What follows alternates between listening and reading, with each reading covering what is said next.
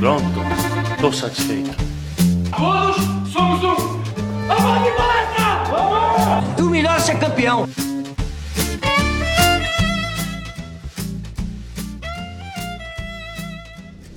Tricampeão apenas. Deu certo, rapaziada. Deu certo. Palmeiras tricampeão da Libertadores. Vencemos o Flamengo. E como prometido, hoje tem essa live totalmente descontraída, o clima de resenha. E inaugurando uma nova modalidade aqui na Análise Verdão.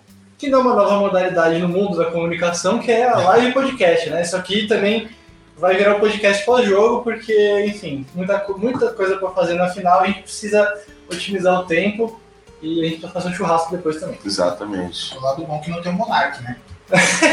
é, live podcast sem Monark é, acho que acrescenta muito. Acrescenta muito. É, se tiver algum problema no áudio, vocês avisam que a gente consegue corrigir dois palitos aqui. Mas se tiver bom, a gente só segue o barco. Eu tô aqui com o notebook para ir colocando na tela as, as coisas. E, poxa vida, hein, gente? que maravilha! Júnior estava aqui no pré-jogo, estava aqui a semana inteira. O João também estava aqui a semana inteira, apareceu na quinta. E está aqui hoje para comemorar e ele já avisou que vai cuspir factos.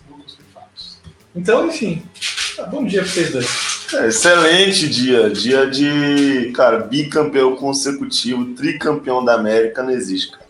É simples, a ficha ainda não caiu, que a gente fez tudo direitinho, o jogo foi perfeito. Cara, é surreal, surreal, é surreal. Eu acho que assim, como eu falei, a gente pensou em vir para cá, fazer presencial e tal, a gente estava muito confiante nesse título. Mas, cara, foi melhor do que eu esperava, foi muito bom. E vamos, vamos falar aí de, de tudo que vocês quiserem. Não esquece de mandar live para seus amigos, chamar mais palmeirenses para essa resenha. É, eu sempre bato na tecla né, da questão da geração. Né? É, que a nossa geração sofreu muito como palmeirense e que a gente, enquanto sofria, via o Santos ganhar a Libertadores, o São Paulo ganhar a Libertadores e o Corinthians ganhar a Libertadores. Então, até ano passado, o ranking nosso de quem era jovem era São Paulo 1, Santos 1, Corinthians 1. E hoje, em um ano, o ranking é Palmeiras 2, Corinthians 1, São Paulo 1 e Santos 1. Então, isso vale muito para a gente e a gente precisa valorizar. Esse é um momento histórico e não deixem para valorizar isso quando acabar. Valorizem agora, porque vale a pena. Esses jogadores, essa comissão técnica precisam de carinho. Eles fizeram muito pela torcida do Palmeiras. É isso, o pessoal já está chegando no chat e o Marcelo Marcondes já compareceu com o superchat dele, campeão, passando para apoiar, chupa todo mundo, porco é tri. E o Marcelo Marcondes está sempre comparecendo, uma maravilha. Gildo Augusto falando também é tri, rapaziada. Bruno Abreu, tá bom o áudio, mas cadê a gelada? Cadê a gelada? Vocês querem a gelada? Esse suquinho tá gelado, cara. Pô, Porque... é que a gente começou tarde, né? É, então. É, A gente começou tarde, mas, mano, tem gelada aqui. Qualquer coisa a gente pega, não tem essa aqui não. Porque a gelada também vem depois, né? É, então. É que a, a grande verdade é que o Análise Verdão teve uma semana, claro, inesquecível, maravilhosa, mas também pô, arrancou o couro da gente essa semana. Então a gente tá meio morrendo, cara. Ontem a gente, em vez de ir pra rua, de fazer uma festa alucinada, a gente tava morrendo. A gente tá morrendo hoje de novo. É. Então, a gelada daqui a pouco, porque precisamos ir com calma. É, isso é verdade. E hoje é o dia do churras, né? Hoje é o dia de comemorar, bo- botar todo mundo pra comer uma carnezinha, porque, bicho, isso aqui é sério. Como o prof falou, eu, quando eu comecei a torcer pelo Palmeiras, o que eu mais vi foi desgraça, foi rebaixamento, outro é quase rebaixamento, o time é horrível, a gente era saco de pancada. Velho, saber que cinco anos depois eu tô vendo duas Libertadores seguidas, acho que nem nos sonhos eu conseguiria pensar isso, sabe? É, quem mais tá? O pessoal vai chegando também no chat. Toxizinho, ué, não foi 4x0 pro Mingau? Quem mais, ó? Ra uh, Raul Dantas, Abel Ferreira, o maior treinador da história do Palmeiras. Roberta Mavalli, América Verde novamente, salve tricampeões da Libertadores. Toxizinho, estranhei a escalação inicial. Patrick Moreto, ontem ficou tudo bem? A live acabou meio do nada. Ficou tudo bem, obrigado a todo mundo que mandou melhoras no chat ontem, todo mundo que nas redes sociais, de alguma maneira manifestou preocupação. Um dos nossos teve um pequeno probleminha de saúde ali, a gente precisou dar uma acudida e ficou tudo bem, tudo resolvido. Todo mundo viu o título numa boa, em paz, comemorou e tá tudo certo, gente. Obrigado pela, pela preocupação. Luizão, no chat, falando daqui a pouco tá aí, estamos te esperando, Luizão. Luizão, é isso aí. Uh, Batman que ri, falei que eu tava 100% confiante, apesar de estar ansioso. Eduardo Xavier, salve rapaziada, boa tarde, tricampeão. Alexandre Anres e o Scarpa, hein? E o Scarpa, cara, defendeu ontem o Scarpa. Maera Bernardelli, obrigado Palmeiras por me fazer assistir três títulos da Liberta com meu pai. Uh, e parabéns pelo trabalho. Obrigado. Tinha mais gente aqui que é bom a gente. Aquela história, né? Não que a gente queira se exibir, mas também não dá pra. Mas também a gente precisa quando a gente acerta. O Renato Gomes mandou aqui: marcação dupla nos jogadores de velocidade, inversões de bola, parabéns pelo trabalho. Baile na imprensa nacional doutrinando os torcedores. Obrigadão, não, né? não é arrogância, não é essa chama, mas dá César o que é de César, né? Se a gente tivesse vindo aqui falando besteira também, vocês tinham todo o direito de cobrar, de falar, ah, vocês falaram besteira. Mas, cara, a diferença é que tem gente que para para olhar o jogo, estuda e tenta encontrar os caminhos, e tem gente que fabrica argumento e é isso, sacou? Então, normalmente, quando você estuda, se dedica para parar, a chance de você acertar é muito maior que a de errar. Mas mesmo assim, a gente poderia ter falado tudo aquilo e ter sido totalmente diferente. É. Mas Deu tudo certo. Tem gente que usa o argumento, é o que você falou, fabrica um argumento para comprovar a sua sua tese. Sua tese, né? É, e não foi o que aconteceu aqui. Então, assim, para quem teve a oportunidade de assistir os vídeos do mês e a live de quinta-feira, viu que a gente gabaritou as coisas que aconteceu no jogo. Né? E quando eu digo a gente, é nós aqui, o Léo, quem ajudou nas análises, e também o Fragoso e também o Léo Miranda. Exatamente. Né? A gente trocou ideias sobre futebol. Ah, então não é puxando o mérito para análise, mas eu acho que é. Acho que precisa valorizar quem estuda o jogo, cara. Quem estuda o jogo, porque acho que a gente vai falar muito do Abel, né? Que é um cara, foi um cara importante para esse título e para o outro também. Essa é a grande lição que o Abel deixa. Estudem o jogo, não só o jogo, estudem o futebol como fenômeno esportivo. Não só o que acontece dentro de campo. E aqui no Brasil a gente insiste em não fazer isso. E é por isso que vai continuar tomando porrada. É isso. E aí eu vou. Queria, antes da gente entrar num papo tática e estratégia, que a gente não vai nem falar muito, porque hoje é resenha. É. Mas é. Eu vou trazer aqui o comentário de Jonathan Anjos. Ele falou que a gente não tem dimensão do que estamos vivendo, a ficha não cai. Eu queria que vocês começassem falando realmente é, da tamanho do feito do Palmeiras, mas antes, e antes que eu me esqueça, vamos fazer o nosso, nosso jabá, rapaziada. Apoia-se do Análise Verdão para começo de conversa.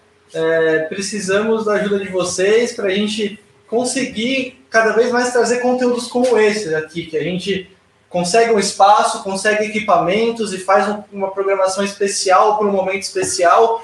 Isso só foi possível graças à ajuda de vocês, graças ao que a maneira a vocês que compartilham os vídeos, que dão like, que compram mandam, nossa ideia, compram a nossa ideia, que mandam o link no WhatsApp para os amigos, que mandam, ajudam com superchat ou ajudam sendo membros do canal. Muito obrigado aos membros do canal, foram decisivos para isso tudo ter acontecido essa semana. E agora a gente vai fazer diferente, a gente vai além, a gente vai ampliar o, o escopo da, das ajudas que o Análise Verdão pode receber, porque o clube de membros esse mês ainda está tendo, a partir do mês que vem não tem mais, porque tem esse link aqui que você está vendo, apoia.se barra análise verdão, em que você tem três planos diferentes para você ajudar a gente de alguma maneira. Tem um plano mais básico, que é para você que quer só ajudar o análise verdão mesmo, tem o plano mediano, que é você tem grupo de WhatsApp, você consegue trocar uma ideia com a gente. A gente está sempre conversando no WhatsApp com os nossos membros. E agora a gente vai começar a conversar no WhatsApp com os apoiadores do lado do Apoia-se. E o plano mais alto, ele te dá um benefício que você não vai encontrar em lugar nenhum. O plano mais alto te dá direito a encontros mensais com a gente, todo mundo da Análise Verdão, para a gente construir conhecimento sobre futebol juntos. A gente vai pegar, vai pegar vídeo, vai pegar PowerPoint, vai pegar é, frame, conceito, o que os acadêmicos dizem, o que os treinadores dizem, o que os estudiosos dizem, para a gente aprender sobre futebol, como funciona uma transição, como funciona um ataque posicional, qual é a diferença do ataque de mobilidade, como que o Análise Verdão produz as coisas, para você que quer também produzir um conteúdo sobre futebol, a gente pode te mostrar como que o Léo faz os vídeos dele, os programas que a gente usa. É um benefício, são benefícios que você não encontra em lugar nenhum. Mas feito o jabá, se você não tiver mais nada a acrescentar, quer dizer, superchat. Obrigadão, Rafael Moreira chegou aqui. Como já dizia uma propaganda de lançamento da Puma em 2019, a única coisa maior que a sua história é o seu futuro. Essa é uma coisa maravilhosa, hein? Mas enfim, o tamanho do feito do Palmeiras. Acho que a gente não, como, como falaram aqui no chat, né? A gente não tem dimensão, cara. Falavam aqui, muito bom, que é o Abel Ferreira tornou a obsessão em rotina. Cara, o Palmeiras 2017 fez camisa, colocou frase Libertadores é obsessão. Pareceu uma coisa muito distante pra gente. É, é a percepção que eu tenho. A gente tava atrás, mas parecia que o Palmeiras ainda tinha que galgar algumas coisas para chegar. E aí vem o Abel Ferreira, naquele ano que também ninguém esperava ser campeão da Libertadores, faz o time ser campeão com o mesmo elenco, e aí no ano ganha a Copa do Brasil, no ano seguinte ganha de novo a Libertadores.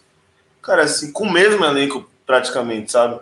É muito grande. A gente não faz o. A gente fez o que não faziam desde o Boca do Bianchi, que tinha, sei lá, diversos craques, era um time temido demais.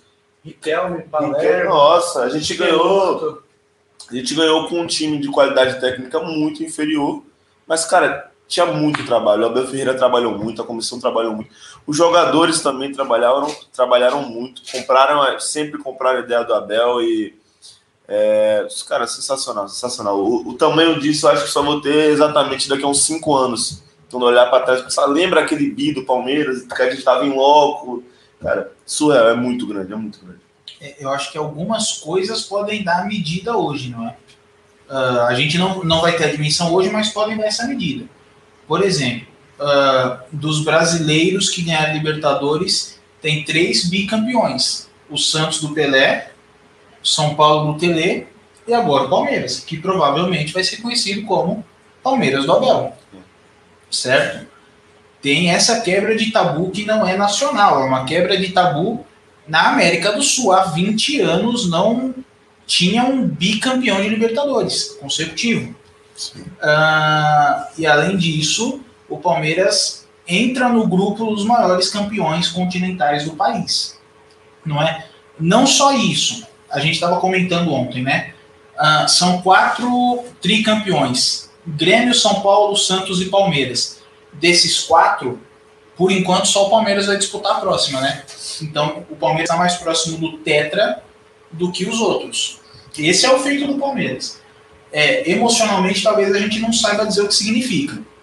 Mas traduzindo nesses números, vamos dizer assim, nesses. É, que, não são exatamente estatísticas, mas enfim. Uh, é, isso ajuda a dar a dimensão do que foi feito do Palmeiras. Ajuda, ajuda com certeza. É, e temos mais superchats, hein? Vocês estão inspirados essa semana inteira, né? Temos dois superchats. Meu Deus do céu, obrigado. Fantástico. Obrigado a todos vocês. Fabian Bessa, valeu pelo trampo, hashtag Fica Bel, e que a diretoria não esqueça que apesar do título, esse elenco precisa de muitos reforços. Sim. Hashtag Fica Bel, ele mandou duas Fica Bel num comentário só. Fica Bel, pelo amor de Deus. Pelo amor de Deus. Obrigadão, viu, Fábio? Tamo junto. É, Thiago Machado também, mais um superchat, eu só acho estranho ninguém comentar o crime de sequestro que aconteceu ah. no Canidel. Bruno Henrique levado no bolso por Mike, cara. Deveria ter uma, uma placa lá no Rio de Janeiro, procura-se Bruno Henrique. Polícia Civil pede por informações, porque, cara, a partida que o Mike fez é uma coisa absurda, assim. O Matheus Farias veio ontem e falou: Ah, eu confio no Mike, eu acredito que ele pode jogar como ele jogou no Cruzeiro. Em 2014. Em 2014, sete anos atrás. Cara, ele jogou muito mais. Ele fez uma partida perfeita. Teve um, um lance para mim que ele errou, que foi aquela bola que o Gabigol não conseguiu chegar, que ele não acompanhou o Gabigol, ele largou o Gabigol, mas não, não saiu nada. De resto, cara, ele antecipou o Bruno Henrique, ganhou disputa. Pô, a assistência do, do pro gol do Veiga é perfeita. Na hora que a câmera estava em cima dele, a gente estava só vendo o meio da, da área, ele esperou, esperou o momento certo de dar pro Veiga. Então teve calma, assim, foi sensacional. Cara, como eu falei, o roteiro foi muito bonito. Porque a gente passou dois meses, quem vai ser lateral? O menino Mike, eu prefiro um tiro no pé, um tiro no pé ou no peito. Sabe, todo mundo pensando, nossa, tamo na merda, um pior que o outro. E um cara vai lá e é simplesmente, para mim, o melhor jogador da final. E o centroavante que todo mundo queria fora e com razão, tá? Isso não tira, tira, tira os médicos que tinha muita coerência em dizer que não deveria ter voltado, blá blá blá blá. O Davidson faz o gol do título, cara. É, sabe, é coisa de filme. O, o Ma- não, rapidinho, né? O Mike, o que eu- ele jogou muita bola, eu queria destacar a concentração dele, cara. A concentração do Mike eu acho que foi diferencial. Do time inteiro. Mas a gente tá falando do Mike agora. É, o Mike sempre atento para explodir, cara, e pressionar a bola. O jogador do Flamengo estava sempre pressionado, cara, principalmente no primeiro tempo, né? Então o Mike não tava, ele não rendeu bem só na jogada de mano, por exemplo, no chute do Bruno Henrique que ele trava, por exemplo, né? Na assistência para o Rafael Veiga. Ah, o Mike ele estava concentrado o jogo inteiro enquanto ele esteve em campo. E isso faz muita diferença, porque entra naquilo que a gente comentou a semana inteira também, né? No aspecto emocional como a comissão técnica trabalhou esses caras para essa partida, para ganhar essa final de qualquer jeito. Eu acho que o Mike é o grande símbolo é, nesse sentido, no aspecto da concentração. E aí eu quero falar disso, mas antes eu vou trazer um comentário do Mr. DDD com uma ideia que eu achei interessante. Vamos fazer uma vaquinha para análise para Abu Dhabi.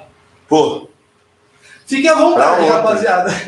pra ontem, pra ontem. Podem fazer, e a gente não vai achar ruim, não. Obrigadão pelo comentário, Mr. DDD, sempre com a gente. Mas tá bom, já que o prof falou dessa concentração para pressionar, também não foi só o Mike, né? A linha de defesa inteira do Palmeiras, encaixando os atacantes, a bola chegava neles, eles recebiam de costas, o cara, o defensor do Palmeiras já tava lá para dar no meio, tava muito coordenada essa marcação no primeiro tempo, né? Foi um dos gabaritos que a gente deu na quinta-feira, né? Foi. Que provavelmente o Palmeiras faria linha de 5 e a gente ficou em dúvida se seria para fazer um balanço ou se seria para dar liberdade para encaixar sempre nos atacantes por dentro e deixar a cobertura feita na linha de defesa, né? Que foi o que aconteceu, para encaixar e deixar a cobertura na linha de defesa, né? Ah, por conta da característica do time do Flamengo, claro que sempre aproxima da bola para dar apoio, apoia e tapa, apoia e tapa, ah, e também por conta daquilo que a gente tinha falado no jogo do segundo turno, né? De pegar o apoio, repica a primeira jogada para pegar a sobra. Só que o Palmeiras não estava repicando a primeira jogada, o Palmeiras melhorou, o Palmeiras estava antecipando a primeira jogada. Né? Eu, eu, eu vou tentar abrir site do SofaScore aqui para tentar passar direitinho. Quantas. é, Eu não conferi isso, tá? Quantas antecipações o Rafael Veiga teve no jogo, por exemplo? Vamos ver, espera aqui. Porque ele antecipou muitas bolas. Ah, Zé Rafael, Danilo, ah, quem mais? O próprio Gustavo Scarpa jogando do lado esquerdo, na linha de defesa. Né? Ah, antecipou muitas bolas. Zé Rafael saiu com duas interceptações, dois chutes travados.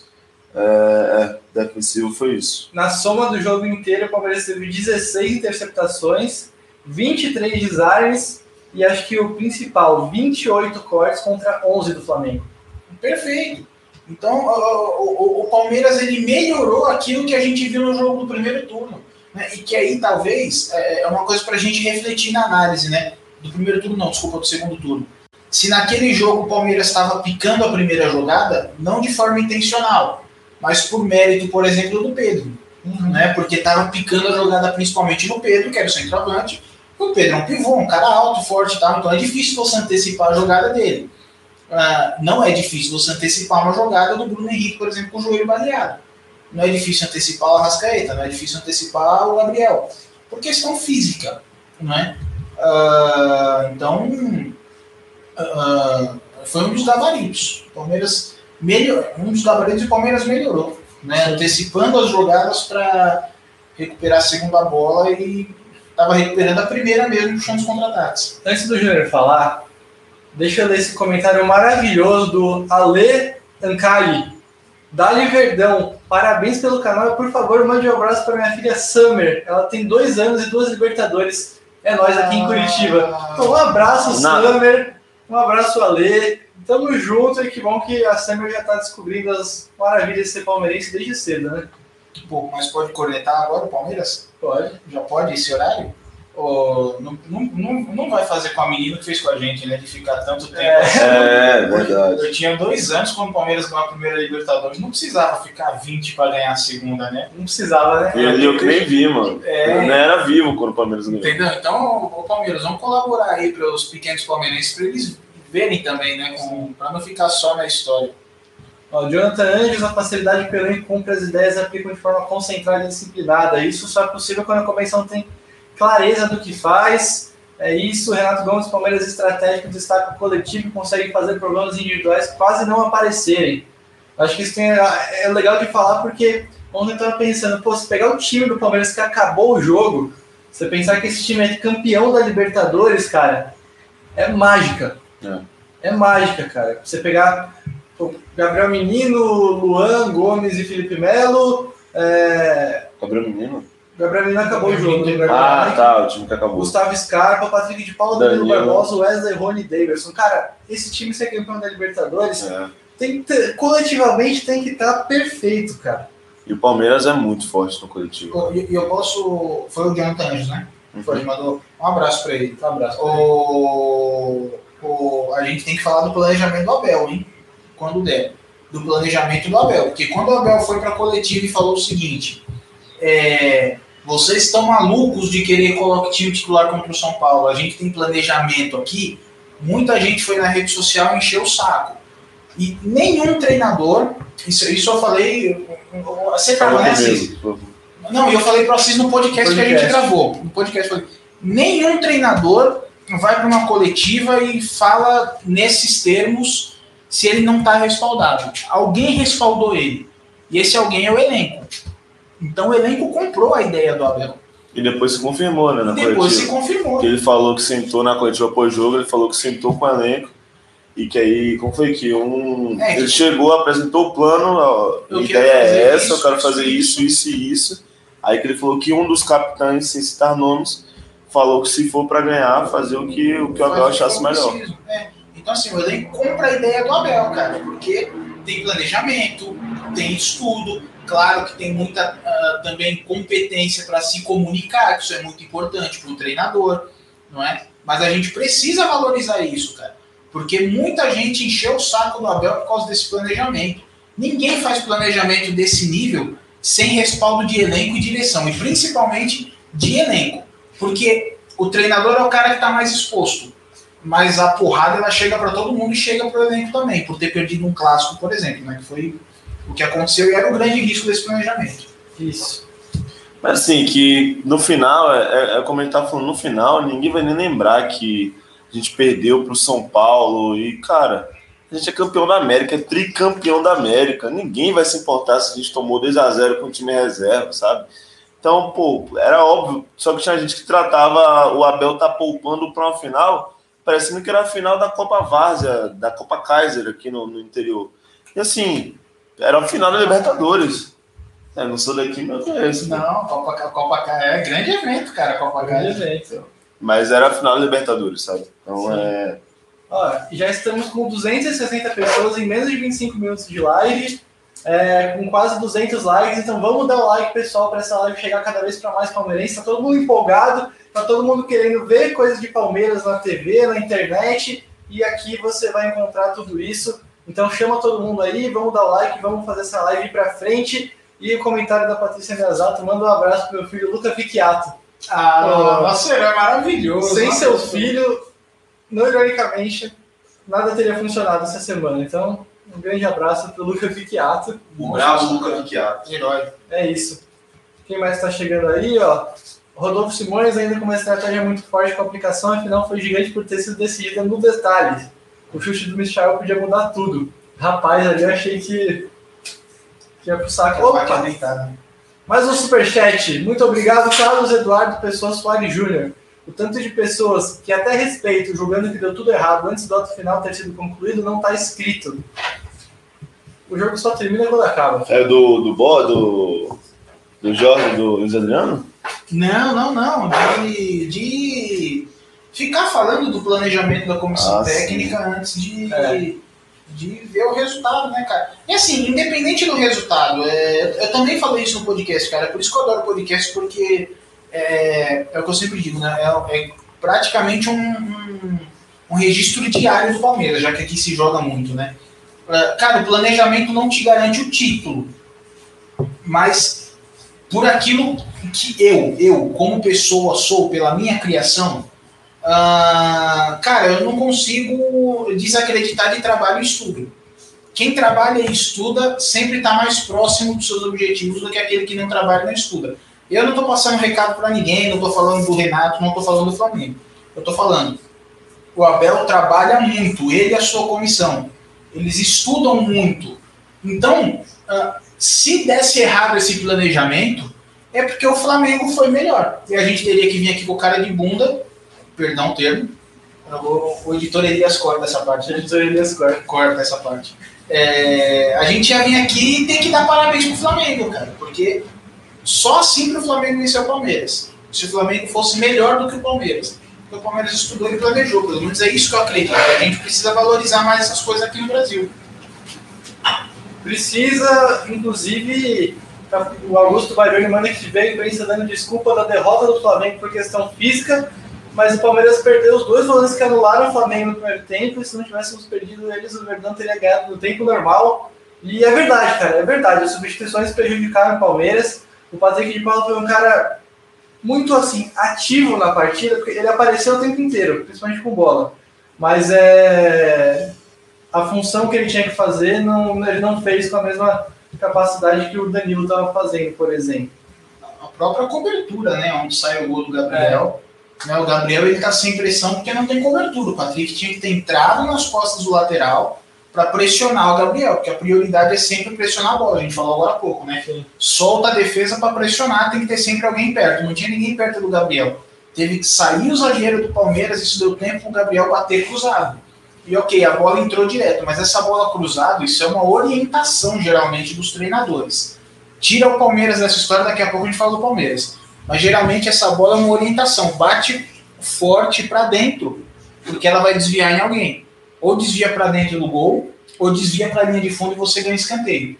Porque você está pegando a defesa no movimento contrário, né? a defesa está correndo para fechar e você bate para dentro. Então nem sempre dá tempo do zagueiro, do defensor, né? virar o pé para poder tirar essa bola da área em jogo.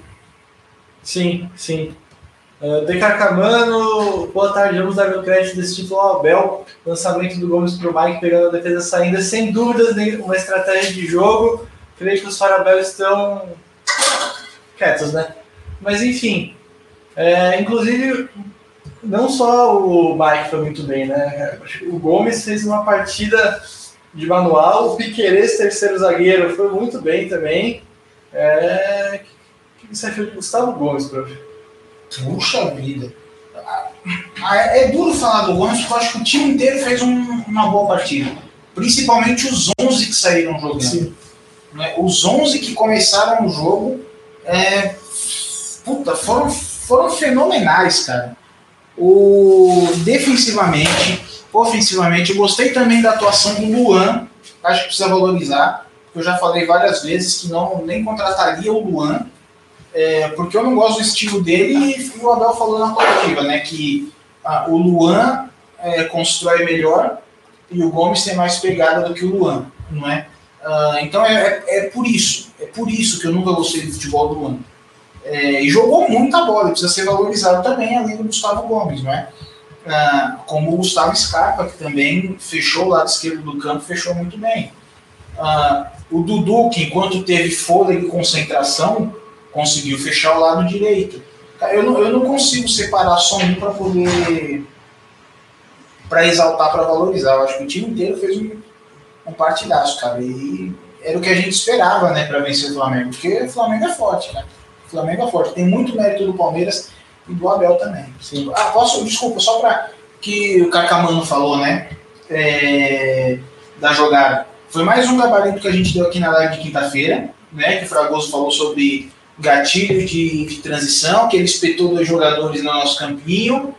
Ah, mais um gabarito que o Léo deu sobre o espaço que ficava entre lateral e zagueiro, né, o corredor do Flamengo, e que também que o William Arão não entrava na área para defender. certo? Então, sim, foi trabalhado pela comissão técnica do Palmeiras, porque eram defeitos graves do Flamengo e que a gente apontou aqui nos nossos conteúdos. Né? De novo, não é puxando isso pra gente, é valorizando a comissão técnica porque eles estudaram muito bem, identificaram todos os pontos fracos do Flamengo, saiu bom um dos pontos fracos deles. Um não, né? Em alguns dos pontos fracos deles. É, Júnior. Não, pegar o comentário aqui do Patrick Moreto, que ele fala do, da psicóloga Gisele, né? Cara, sem dúvida, o psicológico do Palmeiras para esse jogo tava muito bom. Né? Você falou da. Assim, tem que ter tido um trabalho diferente com o Mike, por exemplo, para ele chegar concentrado naquele nível. Porque não é o, o- normal dele aquilo, e ele tinha uma missão muito árdua, cara, que era jogar contra o Bruno Henrique. E num momento que Ó, virou, virou De fato, um podcast, aí, mas é. congelou, mas ela volta daqui a pouquinho. É um minutinho, só para trocar a bateria aqui da câmera. E assim, não é o natural do, do Mike jogar naquele nível de intensidade e concentração. Só que quando você faz um trabalho especial, ele consegue, cara. Como nada resiste ao trabalho, né? Então eu acho fundamental a Gisele, o próprio Abel, toda a comissão ter conseguido fazer esse elenco chegar nesse nível. De novo, a imagem está travada para quem está chegando agora. É um minutinho só enquanto a gente troca a bateria da câmera. Tá? O ao vivo tem dessas, o presencial tem dessas. E a gente tem que conviver com isso. Tá? Por isso que o Faustão fala que, que quem sabe faz ao vivo, É. né? Porque é difícil. Né? O- não ironicamente é difícil. O, ca- não, assim, pra falar do Mike também, né? De novo. É, cara, o Mike tava vindo uma cirurgia, né? É. Que também complica muito. É, era uma artroscopia, né? É. Artroscopia, assim, artroscopia, cara, é, é tranquilo, né? É relativamente tranquilo. Só que é uma cirurgia, não é? Ah, Voltamos? voltamos? Ainda? Aí, Ah, é, voltamos. agora sim, voltamos. Voltamos, voltamos. É, Mas continua, prof. Não, é isso, que assim, é relativamente tranquilo, mas ainda é uma cirurgia, né, cara? E você precisa dar confiança pro jogador. Né? A gente falava fora do ar, por exemplo, o Bruno Henrique com a lesão de joelho. Se o Bruno Henrique toma uma pancada numa dividida, não é? Ah, Ele tá fora do jogo, não é fora no banco de reserva. Mas se ele toma uma pancada no jogo, ele perde a confiança. E é esse tipo de confiança que o Mike não podia perder, por exemplo, por conta da cirurgia. Né? Ah, então, assim, eu, eu, eu só fico reticente em falar sobre o trabalho da psicóloga, porque eu não tenho conhecimento sobre a área. E o que eu tenho é que trabalho em psicologia do esporte é muito mais um trabalho é, de longo prazo e constante do que uma coisa que você olha e coloca assim, fala assim, ó, traz a psicóloga aí pra. Não, Né? Então. então, psicólogo não é drive-thru. Você passa e. Pô, passei aqui hoje, tô, tô, tô bem. É um trabalho contínuo. Sim. Mas assim, eu- o que eu tô pensando é que o Palmeiras teve no mínimo aí uns dois meses até a final. Já sabia que o Marcos Rocha não ia jogar. Então acho que pode ter tido um, um cuidado desse tipo, porque, cara, vamos falar a verdade, o Mike, que é ser humano como todo mundo, abria o notebook dele e só tinha xingamento, falando assim, cara, a gente tá tamo F, o Mike vai jogar, o Mike. Não tinha ninguém falava assim, eu confio no Mike, o Mike vai dar conta.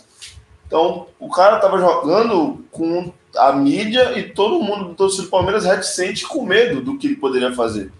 Então, não, não é fácil você ir até lá jogar uma final desse tipo, sabendo que qualquer errinho desse aqui, não, boa, qualquer errinho desse aqui vai ser multiplicado por 10, porque todo mundo já esperava. Então, ele foi muito seguro, muito concentrado e, cara, jogou muita bola. Muita Jogou bola. muita bola. Temos um provérbio no chat. E a soberba precede a ruína e a altivez do espírito a queda. Provérbios 16, 18. Bonito e verdadeiro. Diz muita coisa. Olha quem chegou no chat, hein? E- eu, queria, eu queria exaltar. Nossa, eu tô devendo uma ligação pro Serrato. Serrato, eu não tive tempo. Eu não tive tempo, mas eu, eu sei que você vai falar do corredor, que a gente falou nos conteúdos, o corredor do Flamengo, o espaço entre zagueiro e lateral. Eu vou ligar pro você, Serrato, daqui a pouco. Vou ligar no churrasco. Fazer uma ligação de vídeo pra gente comemorar. Isso. Fabiano Bessa falando sempre foi o Team Mike contra o Team Menino. Ah, não é por ser da base que é automaticamente melhor. Ah, Não, desculpa, eu posso rapidinho. Cara, é assim, de novo. Eu, eu, eu tô chatão hoje, tá? Eu peço desculpa, mas é o seguinte. ah, assim que definiu que o Marcos Rocha estava suspenso, Assim, não, Marcos Rocha suspenso durante o jogo, né? Toma amarelo, você já sabe, aí tá, decidiu que o Palmeiras vai jogar a final. Pô, já vi gente subindo na internet falando assim: todos concordamos que tem que jogar o Gabriel Menino na final. Não, é? não todos concordamos, não. Tem dois meses, tem que ver o rendimento dos jogadores, tem que trabalhar nos treinos, tem que ver o que o Abel tá planejando. Né? De novo, cara, a gente precisa respirar e parar de querer meter o bedelho no trabalho dos outros, né? de quem estuda e planeja futebol. Pô, o Abel tem 42 anos. 42, né? Faz 43 agora em dezembro, 22 de dezembro. O... Cara, 30 anos da carreira do Abel no futebol. 30, da carreira, não, desculpa, 30 anos da vida do Abel no futebol. Certo? Porque é categoria de base, e depois ele faz a carreira como jogador profissional, agora como treinador. Desculpa, nenhum de nós, nenhum de nós sabe mais do que um cara que vive há 30 anos no futebol. E a gente precisa respeitar essas coisas, principalmente quando é uma pessoa que estuda muito e trabalha muito, como é o caso do Abel da sua comissão. E, e, sobre isso, eu sei que o prof não gosta da figura, mas tem um episódio do Luiz Henrique na Espanha que é fenomenal. Que ele vai para a coletiva depois de convocar o Gavi, 17 anos, e na coletiva todo mundo pergunta como que você convoca um cara que tem cinco jogos no profissional, 17 anos, nem no Barcelona titular. Ele falou assim: não, não preciso me explicar para vocês, essa é a minha decisão, porque eu sei que eu entendo mais de futebol que 99% das pessoas que estão aqui. E eu sei, e depois disso, o, o Gavi foi lá, jogou contra a Itália, eu acho. Foi na, naquele, na naquele torneio de baba que, tem, que inventaram lá na Europa, que é o a Liga, League, né? Liga de Nações, né? Ah, Liga de Nações, e jogou um absurdo contra a Itália. Jogou muito, na estreia dele, estreou como titular ainda. Então, assim, a gente fala aqui de fora, baseado em informação que vem para fora, que muitas vezes nem certa é, pode vir interpretada de um modo, mas, cara, viver o dia a dia é muito mais complicado. Porque o Abel sabe ali quem tá bem psicologicamente, quem tá mal, quem tá na farra, quem tá focado, quem tá realmente querendo brigar por vaga, quem tá ali acomodado. O cara que tá ali sente. A gente fala, como esse cara não joga? Ele joga muita bola, mas futebol não é FIFA. Quando você escala por overall. Né? Você pega números 85, é maior que 83, então esse vai. Tem todo um conjunto. Se ele sabe bater na bola, mas se ele não recompõe, não serve. Se ele recompõe, mas também trupica na bola, também não serve. Então, cara, o Abel Ferreira todo treinador tem todo esse conjunto de dia a dia e que precisa ser respeitado. E o próprio Pedrinho, eu gosto muito quando ele fala isso, que, cara, eu analiso e eu falo até um limite. Porque existe, existe um dia a dia que eu fui, o Pedrinho fala, eu fui jogador e eu sei, que eu não tô lá para saber, então eu tenho um limite de análise. Chega um momento que eu não posso falar mais porque eu preciso respeitar o dia a dia. Então... É. Não, e que assim, né? É, é, você tocou no ponto que eu ia concluir, que é o seguinte. É, isso não quer dizer que a gente não pode falar do trabalho do treinador, é óbvio que pode. Só que existe um limite. Então o que, que a gente pode falar? A gente pode falar do que acontece no campo. Por exemplo, ao longo da temporada eu fui muito crítico, e ser crítico não quer dizer que você vai querer quebrar tudo. Isso eu também acho importante, porque aqui no Brasil, quando você fala crítica, você acha que é para é, tocar fogo na coisa, né? É, por exemplo, quando o Abel saía com três atrás e só um na frente. Eu pegava muito no pé disso, né? E falava assim, pô, Abel, isso aqui não funciona. Porque tem um jogador só na frente, se perde essa bola, a defesa está exposta, e você está colocando muito cara na frente e deixa de pôr um aqui para atrair, para abrir espaço nas costas. Enfim, eu apresentei meus argumentos, né? Então, você pode criticar aquilo que é feito dentro de campo, em termos de conceito. Né? Quando eu digo você, eu não falo vocês. Eu digo você é uma pessoa genérica. Né? Uh, você pode criticar aquilo que acontece em termos de conceitos, mas não em decisão de treinador. Porque a decisão do treinador é tomada com base em estudo, planejamento e aquilo que ele conhece no dia a dia. Não tem segredo. Não tem segredo. O Serrat fez um bom comentário, cara. Todos concordamos a gente é burro e o Abel é inteligente. é basicamente isso. E quem mais comentou aqui? Ah, William, William Barros falou: Prof, te encontrei na Barra Funda, batemos um papo de 10 minutos, humildade total. Excelente trabalho de vocês. Obrigado, William. Foi mesmo, ele encontramos, ele falou que adora o trabalho, falou que é, precisa chegar em mais torcedores. Então vamos fazer um merchanzinho para. Não, deixa eu, então deixa eu mandar um abraço pro William, né? É verdade, a gente encontrou mesmo, bateu um papo super legal. Tava cansado, cara. Puta de máscara andando na rua. Enfim, tava difícil de respirar. É, mas, cara, pra quem tá assistindo a live, deixar o likezinho, né? Porque é o likezinho que faz a live chegar em mais É. gente pra vir discutir com a gente. Eu acho interessante que o, a instituição likezinho realmente ficou, né? O Léo começou com isso, todo mundo só fala likezinho agora. É um apelido carinhoso. Estamos com 325 likezinhos, com 345 pessoas na live. Vamos bater os 400 e acho que a gente consegue bater rápido para ir para os 500. Porque estamos bombando hoje, nessa hora do almoço de domingo. Estamos adiando nosso churrasco para que você faça o seu churrasco assistindo a gente. Cara, A gente podia ter feito uma live no horário do antigo Faustão, né? É, podia ter feito um, Domingão, um do domingão Analisão, do né? analisão. Mas, mano, é, se você tá aqui, tá curtindo a troca de ideia, é, é tricampeão, deixa o like, se puder, manda um superchat que vai, ser, vai ajudar muito, vai ser muito legal. E se você puder também, você pode apoiar o nosso projeto no nosso financiamento coletivo, apoia.se né, barra análise verdão. Se você botar no Google também, apoia essa análise verdão, que você vai achar lá, a gente tem três planos, e o mais caro é, da direita você tem encontros mensais com a gente para debater tática, fazer uma construção coletiva de conhecimento, tá bom? Então vai estar ajudando demais aí. Sim. Não, o editor Elias vai cortar essa também. Né? A gente tá, co- esse horário foi bom porque a gente tá concorrendo com aquele pique-esconde lá da Globo lá que. que você, você já viu esse programa? Ah, Zigue-Zague Arena? É, mano, é por isso que. Tirem as pessoas do Zig Zag Arena e tragam pra nossa live, cara. O editor Elias corta essa depois. sim. O, o Patrick Moreto tá aqui, tá liberado de chamar o Júnior de Wesley, cara. Se eu te falar quantas vezes já me chamaram de Wesley desde que eu cheguei aqui em São Paulo, é brincadeira, pô. Eu fui no Tudo Aliança, o cara me chama de Wesley, eu passo aqui, mano, tá, tá de boa. O Lavieri também me chamou de Wesley, ah, já desisti já. Deixa aí. Superchat, Gabriel Baeta Neves, hashtag deixa o likezinho. Deixa o likezinho. É isso, obrigadão, Gabriel Baeta Neves, que contribuiu com o Superchat, mas já contribui sendo membro do canal. Tamo junto, Gabriel. E chegou uns rival chorando, hein? Ah, tem isso? Ó, o cara falando, ah, é, pa- pa- a soberba não reconhecer que o Palmeirinho é retranqueiro, a culpa é do Andréas. É, graças a Deus é retranqueiro, cara. Imagina escancarar. Você, você gosta de treinador ofensivo? Qual é o nome da figura?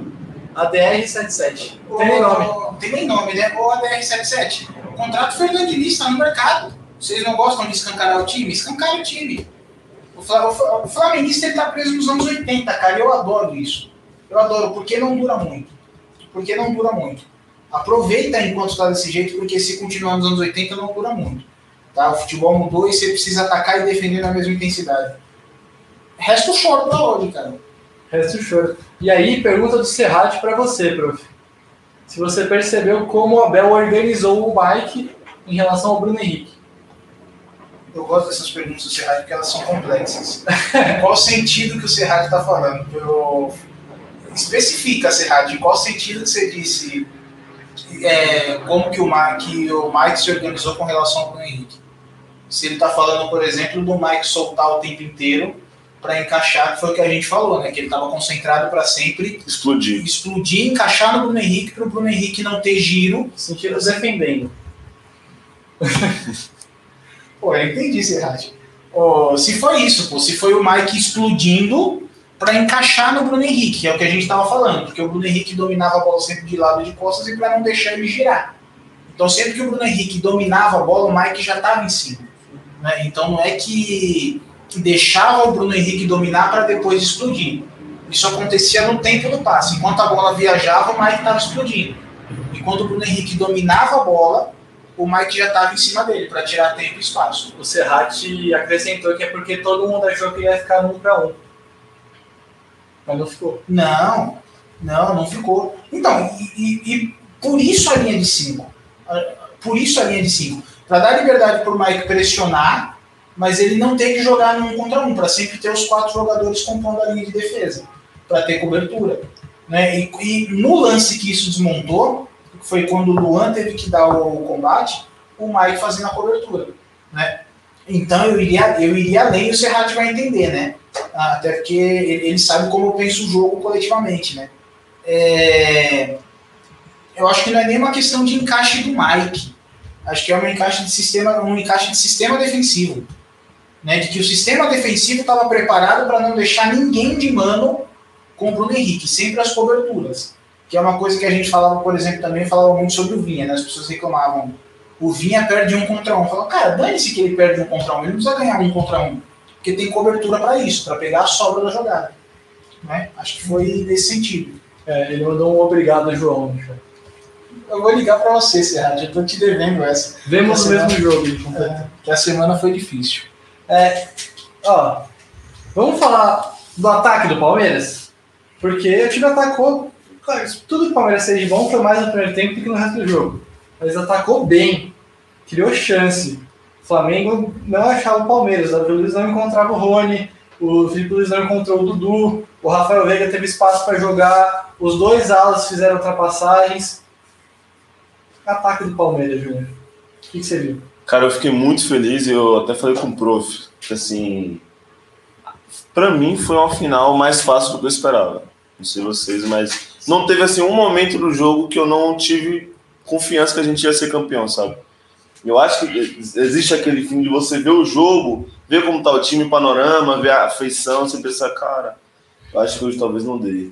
Eu acho que hoje, quando o Gabigol fez aquele gol, eu falei, mano, o, Flamengo, o Palmeiras vai fazer outro. Não sei se é agora na prorrogação, mas vai fazer outro. Porque o time não desmoronou psicologicamente, continuou atacando o Flamengo, continuou dando trabalho e conseguia com o Rony. O, Rony cumpria muito bem a função dele, o Rafael Vig cumpria muito bem a função dele, o Dudu, que não fez uma partida nada demais, mas mesmo assim também cumpria com a função dele.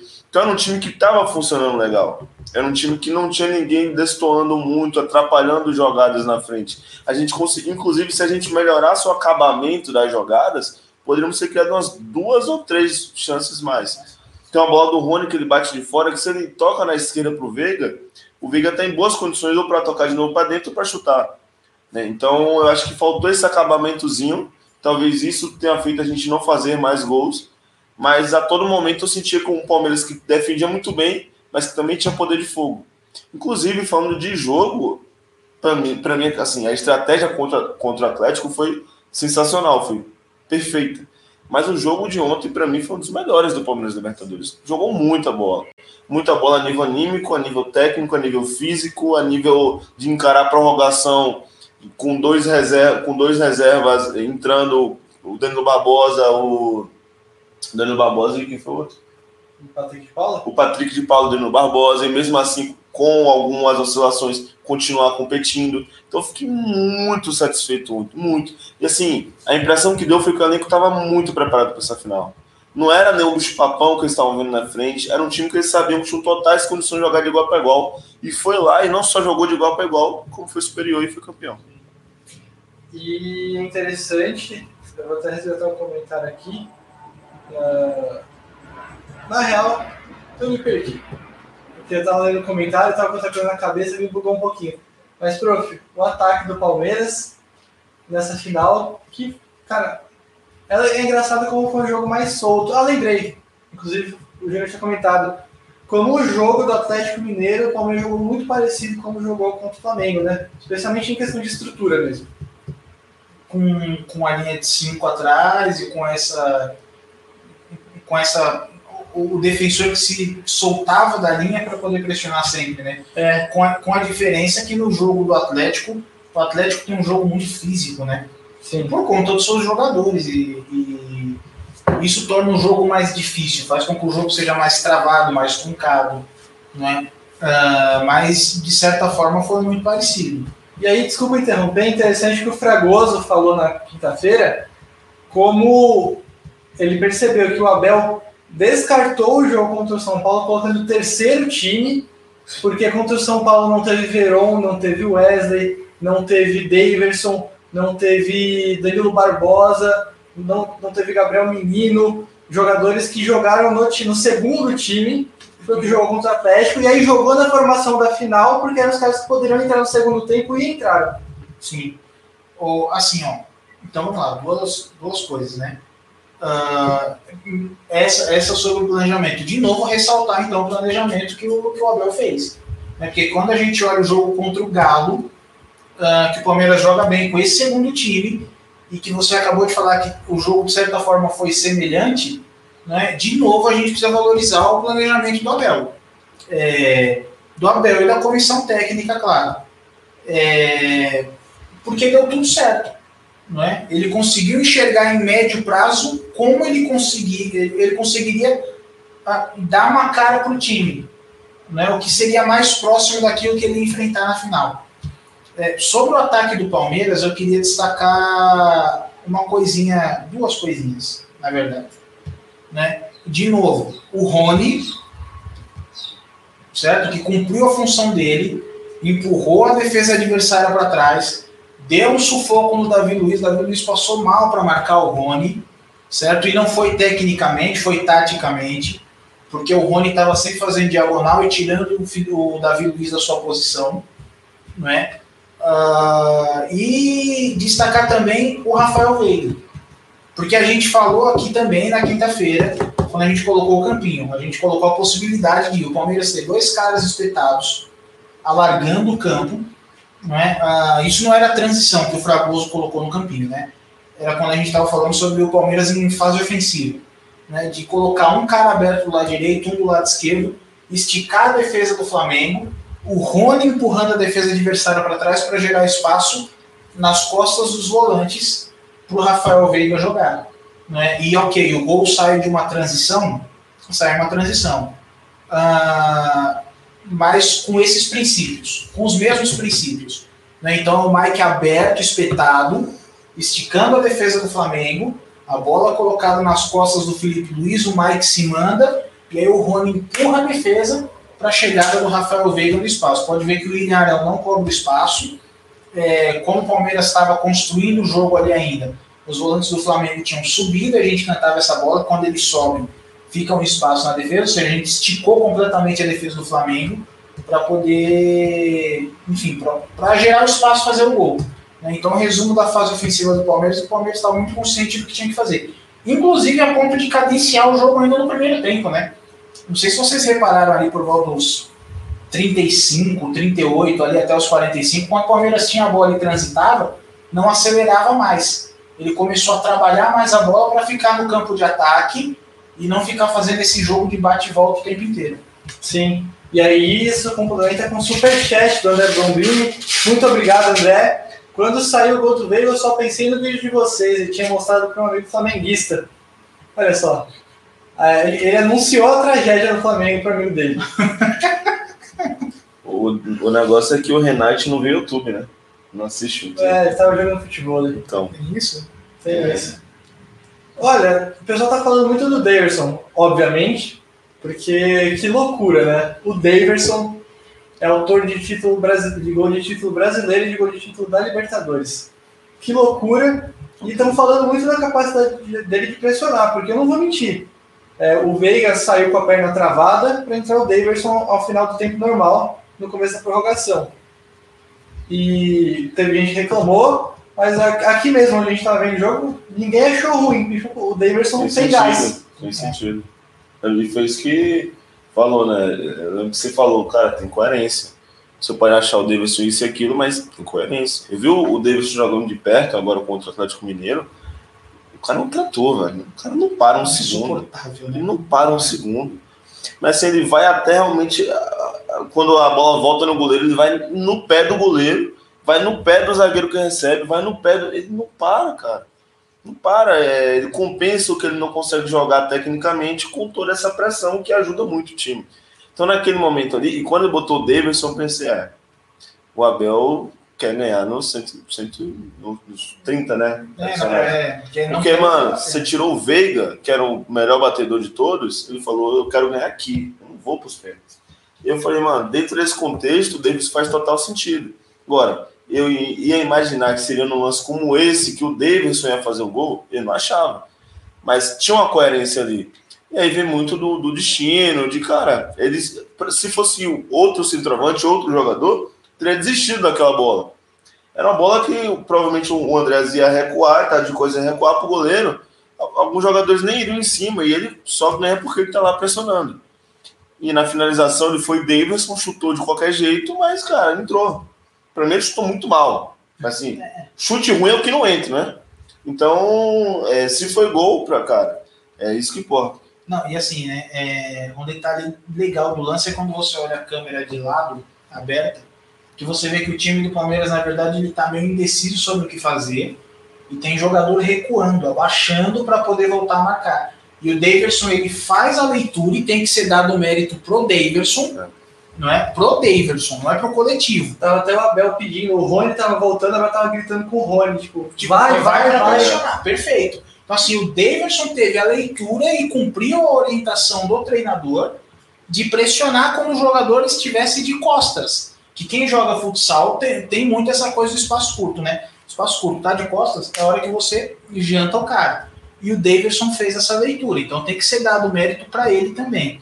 É, e assim, de novo, é, hoje é dia 28, né? 28 de novembro. Quando terça-feira joga contra o Cuiabá, né? Quando o Palmeiras jogou contra o Cuiabá no Allianz Parque, que a gente perde o jogo, o Abel coloca o Davidson, não era nem o Abel, o Abel estava suspenso. Quem é que estava no, no campo? Era o Castanheira? Acho que era o João Martins. Era o João Martins. João Martins. Eu acho que o João Martins tinha sido expulso no jogo anterior, Contra o Cuiabá? é, antes do, do jogo contra o Cuiabá. Ah, era o Acho que era Castanheira. o Castanheira que estava no campo. Ah, que ele coloca o Davidson e muita gente começa a encher o saco. É, porque o Davidson é muito ruim, ele perdeu cinco chances de gol. Ah, sim. E, e, assim, é, perdeu as cinco chances de gol, tem, que- tem que criticar, foi muito. Desde 2017, acho que alguém não perdia cinco chances de gol na contagem do. Era tipo 2013. Era muito 2013 era muito mais tempo? Cinco, são cinco chances claras perdidas. É. E- e- então, assim, foi uma, foi uma atuação terrível do Davidson. E aqui a gente justificou o seguinte: falou, gente, o Davidson é o que tem no elenco. Ele cumpre função. O Palmeiras precisava de um centroavante para cravar a defesa do Cuiabá no chão e gerar espaço para os outros caras jogarem, porque o Cuiabá estava muito fechado. Certo? Então o Davidson cumpre função e por isso ele vai entrar. E muita gente falou: vocês estão doidos, tem que pôr o melhor. Tem que entrar em campo sempre o melhor. Se cumpre função, o treinador tem um pensamento medíocre. De novo, o Davidson entrou ontem para cumprir função. A diferença é que ele guardou a chance que ele teve. Certo? Então, de novo, eu vou, eu vou tocar nessa ferida, porque é uma ferida do futebol brasileiro. E, e o Palmeiras sempre foi vanguarda no futebol brasileiro. E eu não abro mão que o Palmeiras continue sendo vanguarda no futebol brasileiro. Tem que começar da gente essa revolução aqui. A gente tem que olhar o jogo de outro jeito. Porque o Davidson entrou do mesmo jeito ontem para cumprir função, cumpriu a função e com a diferença que ontem ele fez o gol. Contra o Cuiabá ele não fez. Certo? Então a- a- o princípio da troca foi o mesmo. Davidson, você vai cumprir função. Qual é a função? As funções foram diferentes, óbvio, porque o jogo era diferente. Mas entrou para cumprir função. E além da função, ontem ele fez o gol. De novo, a gente precisa ver o jogo com outros olhos, é importante para o futebol do Brasil. Júlia Vânia no chat falando que ficou desacreditada com o gol do Davidson. Eu e meu pai nos olhávamos e gritávamos sem conseguir acreditar ou falar. Grande abraço para Júlia Vânia do Análise Verdão. Ela vem no churrasco, eu tenho essa dúvida. Não tá. Acho que ela tá Tá, tá, tá na cidade dela, infelizmente. Mas prazer ter conhecido, gente fina- finíssima.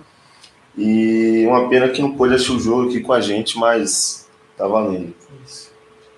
Como, como sempre é bicampeão da Libertadores, tricampeão da Libertadores, mas tem corneta. Falando que o Everton fez vários milagres e que o Palmeiras perder muitos gols por falta de elaboração de jogadas tem que ser melhorado. Disse aqui o Arthur Franco. Ah, Quem mais estava aqui, ó? o João Vitor falando que o Davidson ensinou pro Diego Souza que fazer um contra um com o goleiro. Essa foi triste. Quem mais? Ó, a Julia Vani falou que queria ter comemorado com a gente. A Liza estava aqui representando a ala feminina do Análise Verdão durante o jogo. Verdade. E, enfim. Lembrando que tem. Não, pode, pode mandar. Falar que lembrando que tem aqui o Apoia-se na tela para você que quiser ajudar o Análise Verdão. Tudo isso que a gente faz aqui, estúdio, equipamento, é tudo graças ao apoio de vocês, no- com like, com curtida, com comentário, com compartilhamento, com o clube de membros, com o superchat para quem para quem está disposto a ajudar financeiramente diretamente o Análise Verdão. E agora a gente vai dar um passo além, vai para o Apoia-se, onde mais gente consegue apoiar a gente. E com maior facilidade. Com uma- O que acontece? O, o Apoia-se tem três planos: 5 reais, 20 reais e 60 reais. O detalhe do Apoia-se é: Se você quer o plano de 5, você pode pegar o de 5, mas se você não quer dar 20, você pode dar 15. Se você quer pegar o de 20 e você quer, quer dar mais que 20, você pode dar 40, pode dar 50. Então, lá você pode dar além do que os planos estão pré-estabelecidos. Então, lá você confere lá, vê todos os benefícios, vê o que se encaixa melhor. Tem para todo mundo, tem gente que tem para quem é, realmente só quer ajudar, não quer nenhum, não quer nenhum benefício. Tem um benefício intermediário, que é o grupo, e tem o um maior, que é o que nos dá mais trabalho, nos dá mais projeto e, e planejamento, que é o mais caro, de 60 reais, mas que também vale muitíssimo a pena, tá? Então, é, nos apoiem para a gente continuar trazendo análise do nosso Palmeiras e ser tetracampeão da Libertadores Pô, inclusive, inclusive, coloquei esse comentário aqui na tela que é maravilhoso, cara. Que ele, o Marcos Morisac, ele já tinha aparecido no chat de uma live. Ele falou, eu que fiz o discurso na igreja. Ele tinha um discurso na igreja na hora do jogo. Falou que, ainda, que o gol do Deverson foi logo quando ele acabou. Ele conseguiu no finalzinho do jogo, deu tudo certo, tanto o discurso quanto o jogo. Somos tri. Um dia definitivamente abençoado, hein, Marcos? Nossa, Nossa que espetáculo. é, que bom que deu tudo é. certo, Marcos. Eu, eu esqueci o nome dele, mas o outro rapaz que veio numa live Da falou que ia ter uma formatura da filha na hora do jogo, ele falou que também deu tudo certo. Então. Show. foi um dia, foi um dia que deu tudo certo. Pra todo mundo. Pra todo mundo, Pra todo Deus. mundo. E, cara, eu acho que o gol do Davidson, o terceiro dele, é uma missão, é uma missão, assim, de... Porque o Davidson pode ter todo o problema que for, mas ele sempre... Ele é um bom fazedor de média e, pelo menos, sabe, essa é a grande verdade. Ele, ele sabe. Então ele faz o gol, vai pra torcida, faz o gol, você vê ele chorando, sabe? Ele sabe também que, saindo daqui, ninguém vai dar o contrato que ele tem no Palmeiras, né? Essa é a grande verdade. Mas, assim, ele mostra muito respeito pela instituição, do jeito dele, louco, maluco, mas mostra respeito pela instituição. Então acho que foi uma lição de. Pra... Eu não vou mandar em direta, não. Foi, foi massa, foi massa o gol. Dele. Deixa lá, o elenco é campeão, não vou entrar nisso. E que também é muito humilde é o Gabigol, né? Que ontem jogou de atacante Gandula também. Eu queria agradecer muito a humildade dele. Predisposição. Pegou umas 5, 6 bolas ali na linha de fundo, jogou muito como Gandula. Sim. Aquele rapaz que tava aí, o flamenguista, continua aí ou. Ele, ele, ele insistiu mais um pouco, porque falou, porque o Flamengo é ofensivo, mas foi embora. Ah, é, então, não, é uma pena, era bom ele escutar isso aqui também. Inclusive, Vamos, Predestinado. eu vou, vou trazer aqui o comentário do Felipe André pra gente. Ah, apareceu de novo. É, é, Felipe André falando, falando da- do momento assim, mais revoltante da partida. Não foi o gol do Gabigol, Não foi o ingresso caro, foi Luiz Adriano e Jorge pulando e comemorando antes de acabar o jogo. A gente ficou desesperado. Desesperado. Não, o que, eu posso, o que eu quero falar sobre isso eu não posso falar. É, Nunca fui fã dos dois jogadores, é o que eu posso falar. é isso que pode vir ao ar. O que eu, que eu quero falar não pode vir ao ar, senão tá um processo. Pô, Júnior, o que foi aquilo, hein? Pô, na real, eu tava aqui vendo um, um- uma figurinha no chat, uma figuraça que tá aqui no chat, é, eu nem consegui escutar direito, se você puder repetir. Luiz Adriano e Jorge pulando no final. Não, aquilo ali é a maior agressão ao palmeirismo já vista. Era tipo assim, faltavam uns 10 minutos e os caras estavam pulando. E são dois caras que nem entraram em campo, tá ligado? E que não estão lá com muita moral também, né? Que não estão com muita moral. Então, assim, era a cara. Nossa, quando eu vi aquilo, eu falei, mano, isso é a cara a gente perder e virar um maior meme do ano, isso daí. Assim como o Gadiardo naquele ano que já tava comemorando contra o Flamengo, tomou uma virada na lomba e teve que ficar pianinho. E aí saiu com a cara de, de, de dele. Então, assim, é, eu achei que ia dar ruim, mas deu bom e isso sim é, foi mais sorte do que juízo do, do, do Luiz Adriano do, do Jorge. Eu acho que teve um ponto interessante, não só o Daverson e o Patrick de Paula, mas acho que o comentário tá no chat, né? A queda física do Palmeiras no segundo tempo. Não sei se foi necessariamente uma queda física, talvez seja uma troca de característica. Mas fato é que o Palmeiras não conseguiu fazer a mesma marcação no segundo tempo, né, prof? Como que, o que, que aconteceu? É, eu acho que teve muito a ver com as trocas, né? Com as trocas. E que aí, cara, a gente deu azar de todas as trocas terem sido por lesão, né? E não é, não foi por, até onde a gente sabe, né? Não foi troca por cansaço, por desgaste. Foi por lesão, né? E aí, de novo, a gente vem na história do planejamento. O planejamento, ele te dá um caminho, mas ele não te garante nada. Então você planeja que você vai tirar os caras do jogo para que eles não machuquem. Aí você vai lá, toma uma solada na canela, quebra a canela. E aí não tem planejamento que resista. Você está sujeito a isso. Né? Uh, enfim, o, o, Palmeiras teve essa queda quando trocou o meio de campo. Né? Foi o momento que a gente teve mais instabilidade no jogo por conta de característica, como você disse, o Patrick de Paulo não é um jogador que faz esse tipo de característica. O Danilo Barbosa ele faz uma, uma marcação muito mais posicional quando faz, porque ele também não, tá legal, não pegou intensidade ao longo do ano inteiro, foi uma passagem ruim dele pelo Palmeiras. Uh, mas de novo vou ficar com o aspecto positivo, cara, que foi o Palmeiras é, no intervalo da prorrogação ter juntado os cacos e falado, ó, calma, que tem mais 30 minutos para jogar. E para isso você tem que estar muito inteiro emocionalmente. E o Palmeiras estava. Por isso que a gente faz o gol no começo da prorrogação, né, com o Davidson, e a gente segura a prorrogação inteira. Né, e não é segura tomando pressão do Flamengo. Não, segura na moral, né? Segura na moral. É, me corrijam aqui se eu estiver esquecendo, tá? Mas eu não lembro do Flamengo ter criado nenhuma chance tão clara na prorrogação quanto foi a do Michel, por exemplo. Não. Ou como foi aquela do Gabriel, a bola cruzada, que ele levanta o pé e ele não consegue desviar, que ele quase bate na trave. Sim. Né? Então o Flamengo não criou uma chance tão clara. O, o Palmeiras controlou o jogo, se reorganizou emocionalmente e controlou o jogo mesmo com essas características diferentes no meio de campo. Sim. O Gabriel Banetanese ainda fala que o Danilo teve a chance de dar um passe pro Davidson matar o jogo e jogou pra linha de fundo também. É, esse cruzamento foi muito feio, né? Mas tudo bem assim. Teve, teve, assim, é, é, assim, ainda bem que a gente ganhou, porque senão a gente já tá lamentando também. É, igual eu tô falando da chance do Michael. não, e, e, teve também aquela, essa do Palmeiras, né? Aquela no final que bate na rede do lado de fora. Todo mundo gritou gol. Ele tem gol alucinado. Aqui não, ah, tava todo mundo aqui e eu vi a bola, eu falei assim, cara, vai entrar, não vai entrar. Eu vi que não entrou, só que todo mundo aqui gritou. Aí, rapaziada, não foi gol, não foi gol. E os caras que foram soltando o rojão e o caralho. Pô, esqueci que vai podcast, não, essas coisas vai dar trabalho. Ah, tudo bem. Podcast não é monetizado. É, tem essa.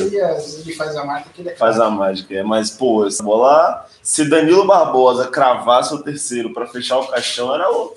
Mano, Davidson, Danilo Barbosa, só faltava ver o gol de quem? Breno Luan? Não, o Luan, é, o, o do Luan, sabe? Luan que, por sinal, joga no Palmeiras para isso, mas, diga-se de passagem, fez uma belíssima Libertadores e não falhou em nenhum jogo decisivo, jogou muito ontem, muito confiante, jogou bem. É, então a gente bate, mas a gente também fala quando tem que ser falado. Fez por merecer, é, campanha dessa vez irreparável dele, que na Copa do Brasil do ano passado, se não tivesse feito aquilo contra o Grêmio, também teria sido reparável, né? Então, talvez a gente esteja vendo aí uma evolução, pelo menos nesse aspecto dele de concentração. Achei ele muito concentrado ontem, não vacilou, não nem ameaçou fazer besteira. É, enfim. Sempre inteiro no lance, sempre encostando no adversário é, e encostando duro, não é dando aquele, aquela, aquele encostãozinho, é, um, cara, um carinhozinho no cara, não, encostando duro para disputar a bola e foi partidaço do Luan também. Sim. É interessante o comentário do Fábio que tem a ver com o que a gente acabou de falar das trocas, né? Porque ele falou que quando o Danilo saiu, sentiu que o Palmeiras perdeu a concentração, um pouco de pegada, e o Patrick entrou meio perdido. Eu não sei se é perdido a palavra, mas é a característica do jogador. Ele tem dificuldade de fazer as coberturas que o Danilo estava fazendo, de morder como o Danilo estava mordendo. E inclusive o que eu achei interessante, que eu acho que a minha sensação vendo do jogo foi mais foi uma estratégia vindo do Flamengo do que do Palmeiras, depois do empate, o Flamengo deixou mais a bola para o Palmeiras. Eu, eu, na, minha, na minha leitura da hora foi o Flamengo sentindo que o Palmeiras estava cansado, falou, deixa a bola com eles, vão contra-atacar, que eles não vão ter força para voltar. Não sei se. Ou se foi ao contrário, o Abel falou, pô, não tenho mais o mesmo poder de marcação, vou ficar com a bola então. Não, eu também senti isso. E aí é aquela coisa que a gente sempre fala, né? É, que o time do Palmeiras, quando ele recua, ele não recua porque ele quer. O time do Palmeiras ele é preparado sempre, sempre assim, quando recua, vamos deixar claro, né? O jogo contra o Atlético, a gente se defendeu porque quis, né? Porque fazia parte da estratégia. Agora, por exemplo, tem um jogo contra o Corinthians no Brasileiro, aquele 1x1, né? Que a gente começa a tomar um baile pro time do Silvinho que a gente fica revoltado. Fala, pô, que time tá tomando baile de um time nojento desse, com um treinador medíocre e tal. É, não é porque o Palmeiras quer.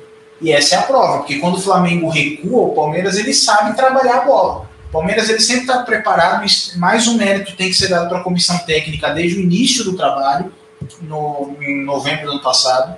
É, o Palmeiras ele sempre está preparado para defender, contra-atacar, atacar e retornar para a defesa. O Palmeiras sempre está preparado nesses quatro momentos do jogo. Nem sempre você consegue executar os quatro, mas o Palmeiras está preparado para os quatro. Então o Palmeiras nunca entra em campo falando assim: eu vou só me defender e não sei o que fazer no resto. Então no jogo contra o Atlético, que o Palmeiras deu prioridade por se defender, se defende, mas sabe o que fazer com o resto se tiver oportunidade. Ontem o Flamengo deu essa oportunidade. E aí, Júnior, o Diego trouxe também uma pergunta interessante. O Abel na coletiva definiu o Luan Gomes como o Luan um zagueiro mais técnico e o Gomes um zagueiro mais de pegada e quer saber se a gente concorda. Eu concordo, é, principalmente com bola, o Luan tem muito mais qualidade técnica com bola do que o Gomes. Só que, cara, o, o Gomes tem uma intensidade, uma explosão, uma, uma pegada física muito forte. A gente chama carinhosamente ele às vezes de açougueiro, né? Porque ele realmente, se tiver que chegar para matar, ele vai chegar para matar. A gente estava falando esses dias da final contra o Santos, no, da Libertadores, que eu acho que é o Vinha que não dá, né? É, o Vinha não, tomou um giro do Marinho, o Marinho foi acelerar, o Gomes deu no meio do Marinho, tomou a amarela e saiu falando pro Vinha. Tem, tem que cortar. Mata, mata. Ele, o Gomes não tem vergonha de chegar feio, de fazer falta, ele não tem. É, e o Luan, eu acho que ele é um cara técnico, tanto que ele, é, em relação ao físico, ele é mais pesado que o Gomes, ele é mais lento que o Gomes. Só que o que sempre complicou o Luan foi é, exatamente essa questão da intensidade da concentração. Então era um vacilo, um pênalti com o Tigres que não tinha sentido, é uma expulsão inacreditável contra o Grêmio. É, então, assim, que bom que tudo deu certo. É, eu ia falar outra coisa também agora, mas eu, eu realmente acho que esqueci. Mas eu, enfim. Não é. Não, ia falar que o Gomes e o Everton discutindo ali coisa de campo normal, coisa de time que tem uma final de Libertadores e, e não quer perder de jeito nenhum. E aí veio a gente falando, ah, não, que a coisa tá feia, que é isso, aquilo. E sabe, foi bom agora exaltar também os dois que prontamente botaram logo, né, que hoje em dia tudo é medido para rede social, né? Que se eu sou amigo do João, mas se eu não boto na rede social como sou amigo dele, não sou. Para o mundo eu não sou. Então hoje em dia, se você. É que se você não registrou, você não fez. É. Que bom que eles já botaram logo, ó, tá tudo na paz, coisa de jogo, que você viu que realmente não tinha nada, era coisa de, do elenco que queria ser bicampeão a todo custo, e foi. Não, assim, posso, eu vou primeiro falar do Gomes, uma coisinha, depois eu queria regredir um pouquinho para falar de concentração, pode ser? Claro. Regredir o assunto. Tá, é, não, só para lembrar do Gustavo Gomes com a cara de assassino, né, cara, no jogo contra o Fortaleza, que o Fragoso pergunta para ele no, não, no fim do jogo pergunta para ele assim se sobre o momento do Palmeiras, que vai para a final da Libertadores é, com uma sequência negativa, que ele faz uma cara de assassino e fala assim: ano passado foi a mesma coisa, estamos preparados. É, esse, eu gosto desse espírito dele, é, que é o espírito do açougueiro, é o espírito que ele leva para o campo. É, não, de concentração, que eu tinha para falar o seguinte: que a gente estava falando dos volantes, né? Eu lembrei esses dias a seleção feminina de futebol fez, eu não sei se foi um amistoso, se foi um torneio quadrangular, eu não me lembro, uh, foi disputado na Ásia. Sou péssimo com memória, não lembro onde foi. Uh, e aí a treinadora da seleção, a Pia, ela troca toda a linha de defesa. E na hora que ela troca toda a linha de defesa, a seleção tem um momento de instabilidade. Aí perguntaram para ela sobre a troca da defesa. Né? E a Pia fala, treinadora da seleção feminina de futebol. Ela fala, ó, ah, se vocês repararem, a gente não costuma trocar jogadoras da defesa. Porque se a gente troca jogadoras da defesa, as jogadoras que entram, elas entram fora do ritmo do jogo. Elas entram desconcentradas, elas entram frias para aquilo que a partida precisa.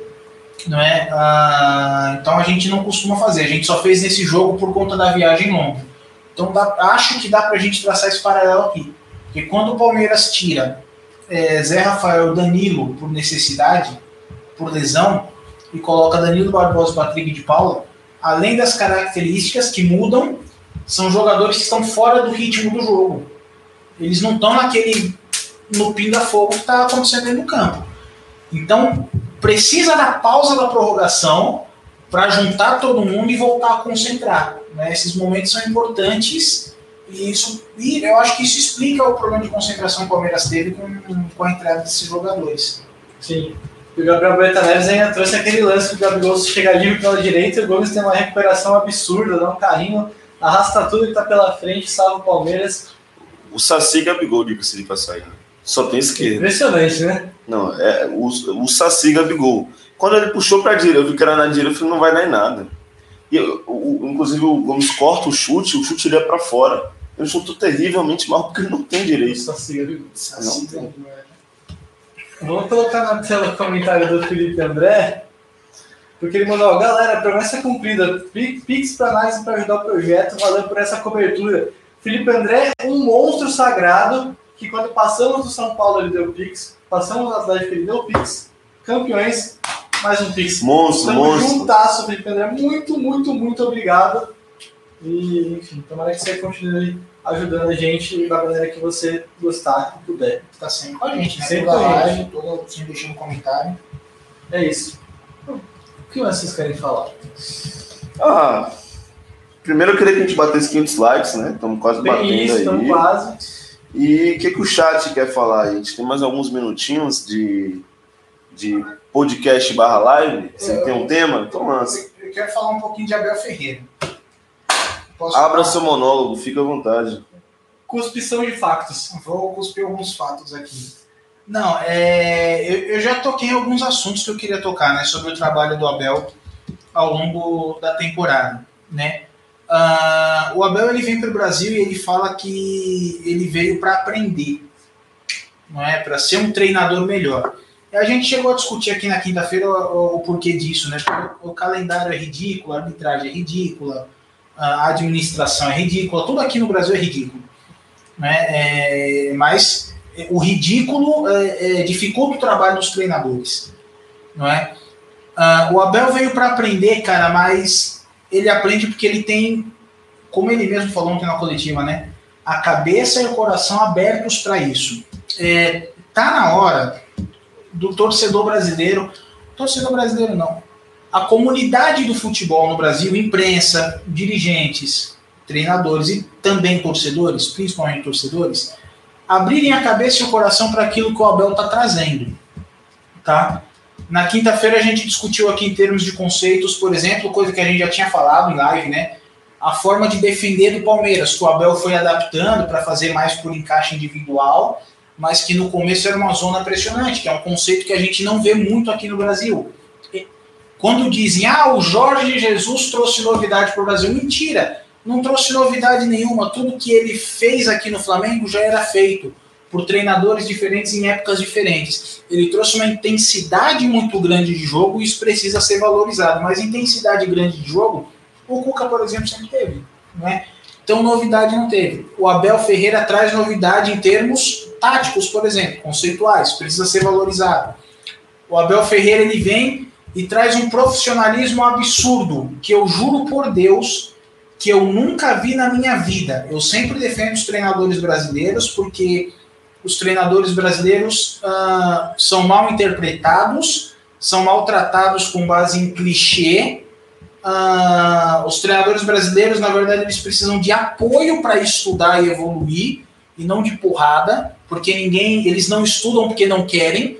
Na verdade, eles estudam, mas o estudo que é oferecido para eles é um estudo ruim, de baixa qualidade, o curso da CBF, para ser mais específico, não é? Ah, eu sempre defendo treinadores brasileiros, mas eu nunca vi com nenhum treinador brasileiro o nível de organização que a comissão técnica do Abel tem, de planejamento, de estrutura de trabalho no dia a dia ah, e etc. É, o Abel veio para o Brasil, ele falou isso ontem na coletiva que perguntou para o Cícero Souza. Cícero, eu quero aprender sobre futebol brasileiro. Você tem algum livro para me recomendar? Quais livros você me recomenda para estudar futebol brasileiro? Ele falou: aqui no Brasil não tem esse negócio, não. Não tem, não tem livro. Esquece. E por isso o Abel vai escrever um livro, está escrevendo, na verdade, ele disse que lança em janeiro, espero que lance em janeiro. Se não lançar em janeiro, eu vou cobrar na porta do CT, porque eu já estou na pré-venda desse livro, quero comprar, para contar como foi o trabalho dele, da comissão no Palmeiras. É, aí assim, um parêntese, tá? Eu já vi o trabalho deles na palestra que o Abel deu e vale a pena. O torcedor que se interessa por isso, independente se gosta ou não do Abel, compre porque vale a pena, porque vai ter coisa muito interessante nesse livro. Então, qual é o resumo disso que eu tô. Por que, que eu tô falando tudo isso? Ao longo da temporada, o Abel sofreu com a nossa ignorância. Olha só, nossa ignorância, eu tô falando no plural a ignorância do brasileiro para futebol. O futebol brasileiro tem cinco Copas do Mundo e parece que a gente não aprendeu nada com essas cinco Copas do Mundo. Tá? É o caso do flamenguista que estava aqui falando, time retranqueiro, e não entendeu nada de futebol até hoje. Não é? Uh, então a gente precisa aproveitar enquanto o Abel está aqui, cara, porque ele vai embora. Não sei se agora no final do ano, espero que não. Espero que ele cumpra o contrato, que ele converse com a família e que ele aguente um pouquinho mais. Espero que a Leila consiga fazer um bem bolado com ele para ele descansar, porque ele disse que está no limite. Uh, mas tem que aproveitar enquanto esse cara está aqui. Porque ele é muito diferente e ele disse que veio para aprender, mas ele está ensinando muito. Quem tem a cabeça e o coração abertos para isso, para aprender, está aprendendo muito com o Abel. O Abel está promovendo uma revolução no futebol brasileiro. É, agora, quem não tem a cabeça e o coração abertos, vão ficar presos no futebol dos anos 80 e aí não é só esse cara que paga, não, todo mundo paga. Lembrando que se o Brasil perder a próxima Copa do Mundo, vai para 2026 igualando uh, o maior jejum da história. Né? Então, eu acho que é uma coisa para a gente refletir. E, de novo, tem que ter cabeça e coração abertos para entender o trabalho do Abel e para aprender com ele. Ele diz que está aprendendo muito com a gente. Mentira, a gente tem que aprender com ele. Quem está disposto está aprendendo muito. Isso, inclusive o Patrick Moreto já manda a ideia de um clube do livro do Análise Verdão só para falar sobre o livro do Abel. Eu sou contra. eu sou contra, porque aí depois vai vir o Gustavo Scarpa aqui, cara, com. O Dom Casmurro. Dom Casmurro. Eu sou contra. Vai aparecer alguém com o livro do Guardiola, falar, vamos ler o livro do Guardiola. Tem que ler, tem que ler, ler um, dois, é sensacional. O livro do Guardiola é horroroso, não leio.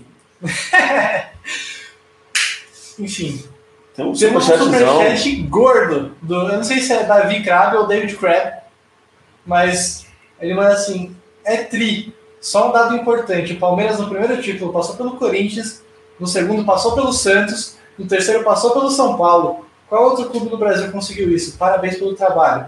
Muito obrigado pelo superchat, pelas palavras desde Davi. É, sensacional, brigadão e sensacional lembrança também. Eu acho que nenhum. É. Acho que nenhum. E. Inclusive agora, só, só um adendo, diga-se de passagem, o Corinthians é o único de São Paulo que não é tri, né? É o único que é o monotítulo, né? Que não é tri, então o São Paulo é tri da Libertadores, Santos tri, Palmeiras tri, o Corinthians tem menos finais que Abel Ferreira. O Diego Souza vai ganhar estátua em Itaquera daqui a pouco lá. Merece. Né? O... Puta, esqueci o que ia falar, tá vendo? Como é que. Ah, tá o, de enfrentar o São Paulo, né? Uh, que era um tabu, não, só para relembrar, né? Que era um tabu histórico, que o Palmeiras não tinha uma vitória em cima do São Paulo Libertadores, então não é que o Palmeiras não tinha classificação, o Palmeiras não tinha vitória. Todos os jogos, o Palmeiras não conseguiu fazer mais gols do que o São Paulo em uma partida. Não conseguiu, não conseguiu. É, e a gente quebra esse tabu que era incômodo, eu confesso que era muito incômodo, porque a nossa geração viu o Palmeiras ser eliminado, quer dizer, todas as gerações viram, né? Mas a nossa sentiu muito, porque a gente ia pra escola. Pô. No dia seguinte a gente ia pra escola ver aquele bando de moleque São Paulino enchendo o saco, porque o São Paulo estava muito bem e eliminou o Palmeiras dois anos seguidos da Libertadores.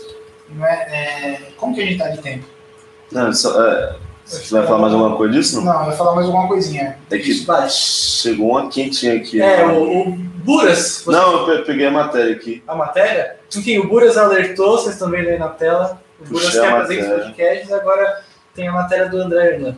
É, o Al Nassir, da Arábia Saudita, quer o Abel Ferreira e oferece um contrato de 127 milhões de reais por dois anos e meio. E é um time que está há 15 dias já no calço do Abel tentando pegar ele. Pô, 127 milhões de dois anos dá pra ir no cinema comprar uma pipoca ainda, hein? Dá. Dá, né? Dá, dá pra assistir o filme do Homem-Aranha aí. Dá pra ser em 3D até. Em 3D. Naque, naquela sala que, que tem um garçom que você come picanha. Não, é. Você vê? Dá pra ir na sala IMAX. Eu, eu acho que se o Abel sair, não sai pra nada. É, Eu acho que ele não faria essa besteira de parar. Cara, é exatamente. Eu não. Assim, primeiro que eu sou contra esse tipo de assunto. Mercado do futebol odeio, eu acho um assunto chato.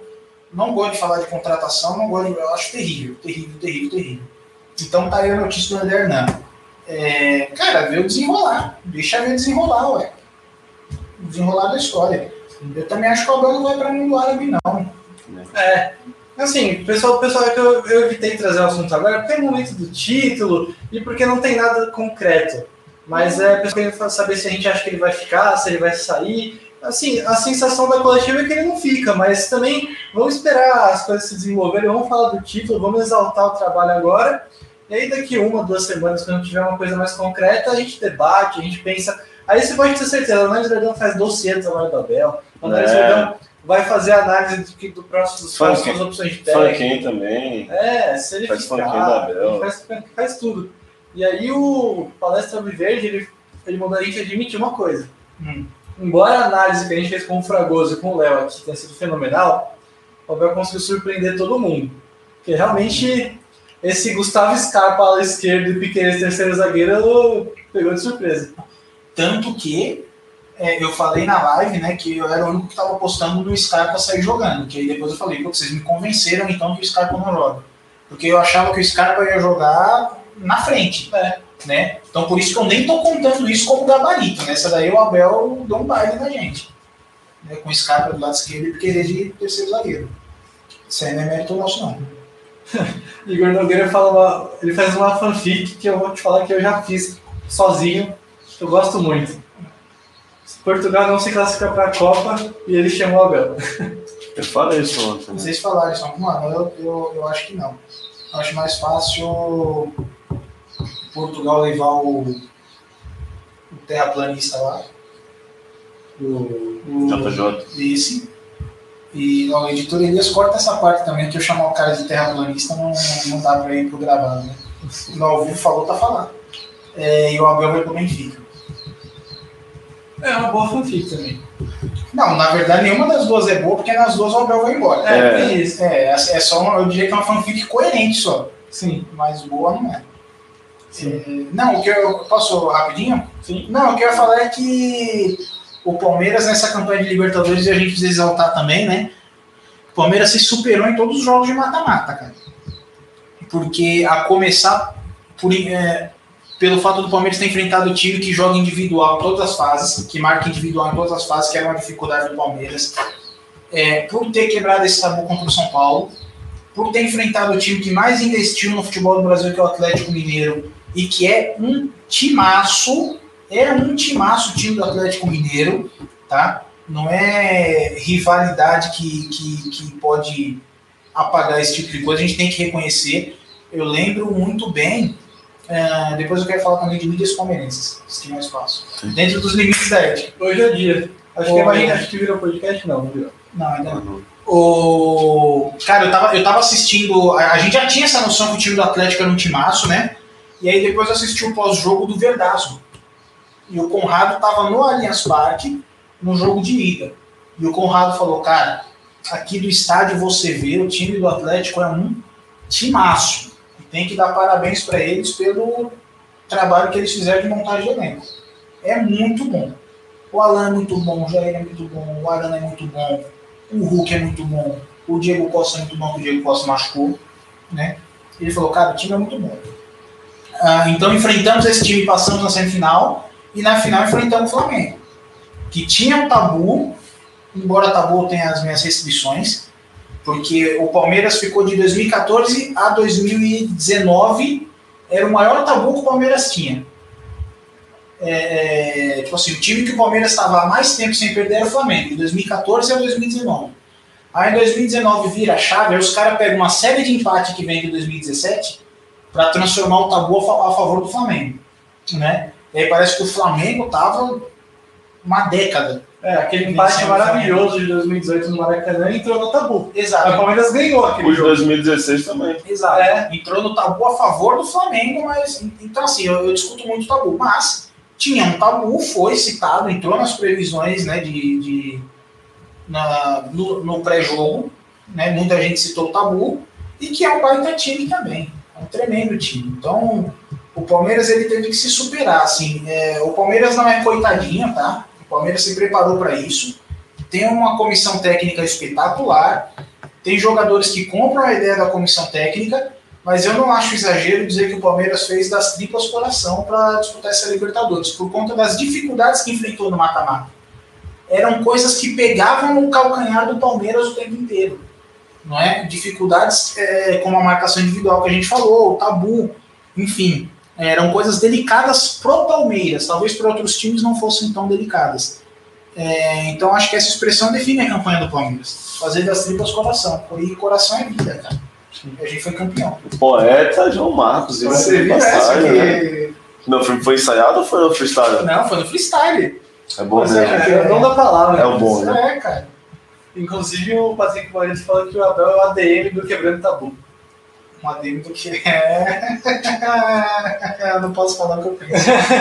Bom, uma hora e meia de live, chegando às 3 horas da tarde. Vamos deixar hoje. Vamos chegar aos 600 likes, como lembrou o Buras no chat, É. para começo de conversa. Enquanto a gente vai escalando a montanha dos 600 likes, o João desabafa sobre linhas palestrinas. E aí a gente vai fazer as despedidas É. e partir pro rasgo. Não, não é nem um desabafo, cara. É que, de novo, né? Eu falei aqui, me irritou muito, cara, algumas coisas ao longo da temporada, assim, por parte de torcida, sabe? E de ignorância. Pô, o que teve de torcedor que veio na DM do análise falar que, como é que é, passa pano do Abel, nem a mãe do Abel defende ele do jeito que vocês defendem. É... Pô, teve um cara que uma vez me chamou na internet assim, é, você fica batendo no peito como se soubesse mais do que os outros. Não, não é que sabe mais do que os outros, cara, é que a gente não tá gritando, não é? A gente estuda para interpretar o trabalho do Abel. É, E eu não quero falar de mídias que fizeram um trabalho ruim, porque eu acho isso antiético, cara. Eu quero falar de mídias que fizeram um trabalho muito bom. Muito bom. E a gente precisa valorizar, cara. E assim, é de graça, hein? É de graça que eu tô fazendo isso aqui. Não é nada combinado porque eu acho importante. Ah, o Massini, que tá lá no Uruguai, Espetacular. espetacular. O Massini, no começo da semana, ele fez um vídeo falando por que, que eu defendo a permanência do Abel Ferreira que aconteceu. independente do resultado da final. Não é porque é importante discutir esse tipo de coisa. Né? Que ninguém sabe se o Abel vai ficar ou não. Mas assim, a gente já tem a dimensão do trabalho. Então o Massini fez um trabalho espetacular, não é? Ah, e já era esperado, porque sou fã do Massini. é, e ele é jornalista, né? Ele não é corneteiro. Palpiteiro. É. Ah, então o Massini fez um trabalho espetacular. O Verdazo fez um trabalho espetacular. O Conrado tá aí há muito tempo, cara. E assim, eu sempre gostei, mas eu acho que essa temporada estourou o teto, cara. Estourou o teto. É, o pós-jogo do Verdazo era, era fantástico, fantástico. A leitura do Conrado era perfeita. É, por exemplo, na semifinal de Libertadores que eu defendi, cara, fui é, defendi de forma ferrenha a estratégia do Abel, porque eu entendi a estratégia do Abel e porque eu gosto de futebol defensivo, eu interpreto o futebol a partir da defesa. Então eu tenho essa identificação total com o Abel. É, O Conrado não, o Conrado falou, olha, eu particularmente não gosto, acho arriscado.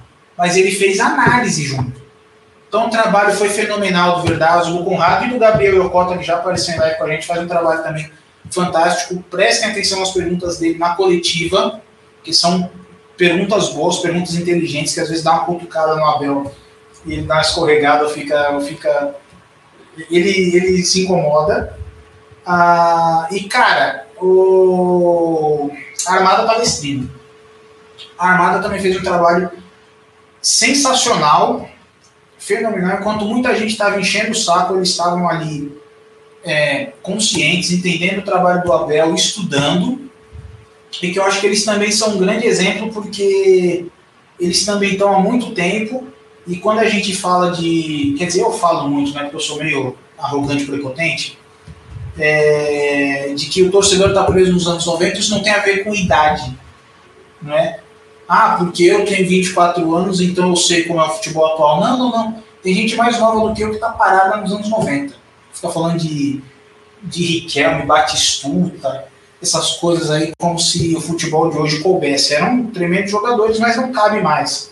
né? É, quando a gente fala de estar preso nos anos 90, nos anos 80, nos anos 60, é com relação a conhecimento de futebol. E na Armada Palestrina, os caras foram impecáveis a temporada inteira, estudando e entendendo o trabalho do Abel. Tá? Então, eu queria valorizar essas três mídias que ao longo do ano, eu também, como consumidor de mídia palmeirense, cara, eu. É, deu um quentinho, sabe?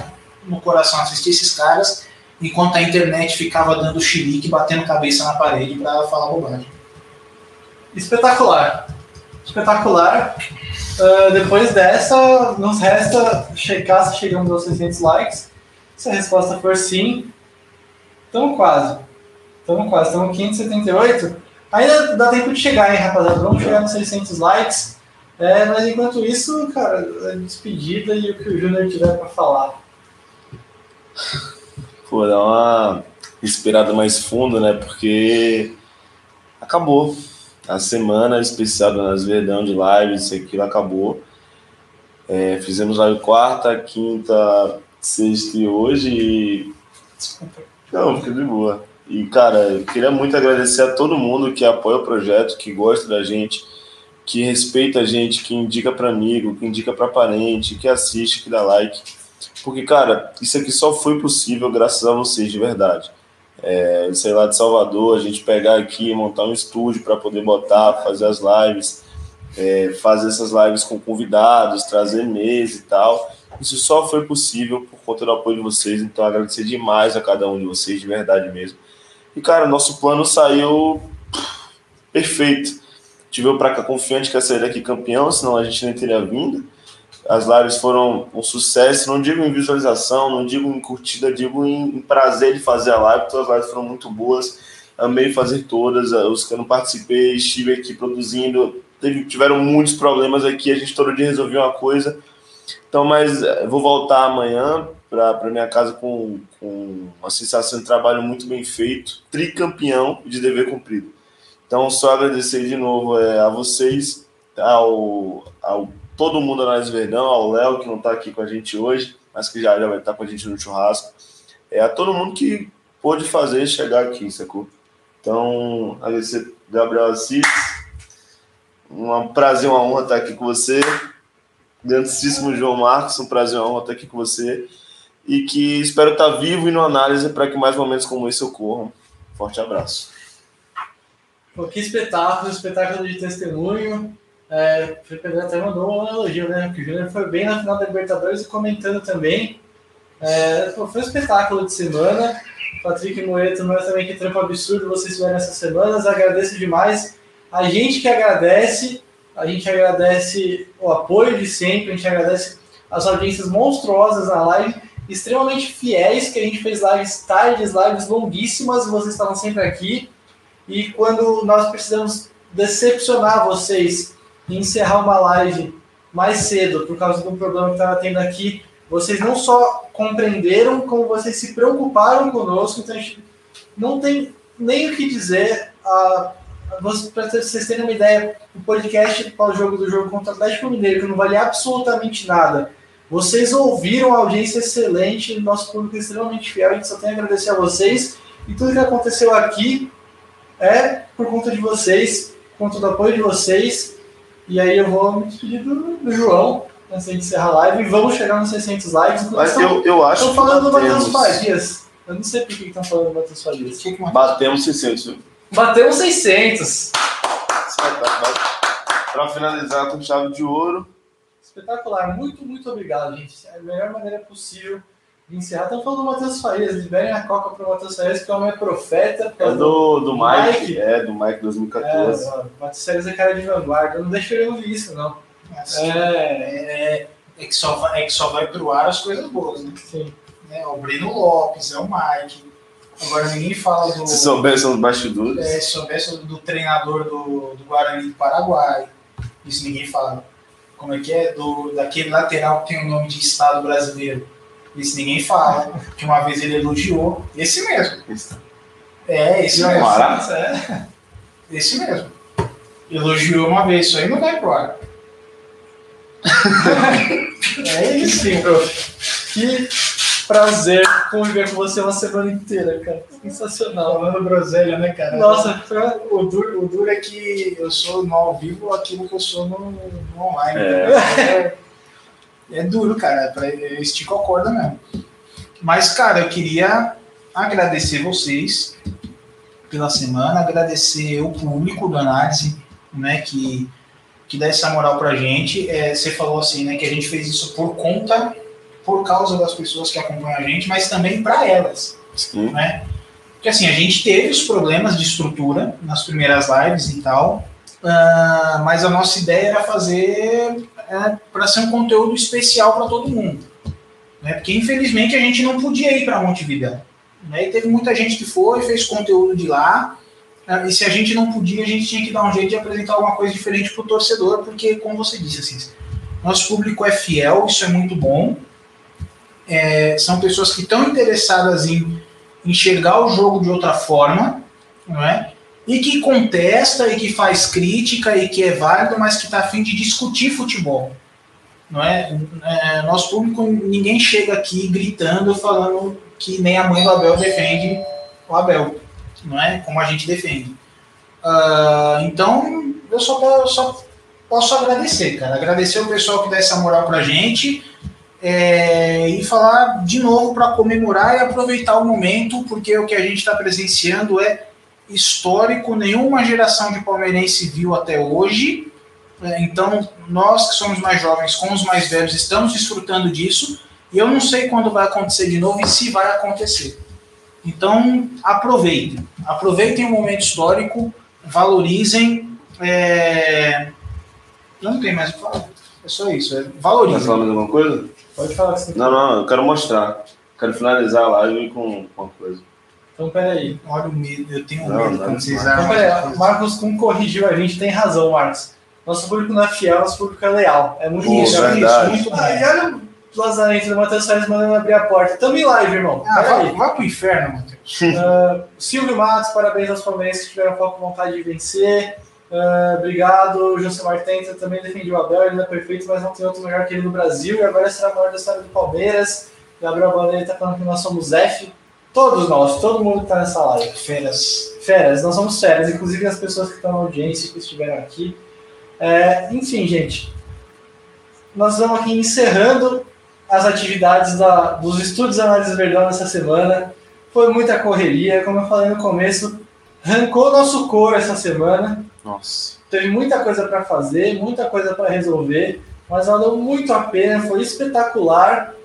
E poxa, a gente só tem a agradecer mesmo todo o apoio de vocês, foi fantástico.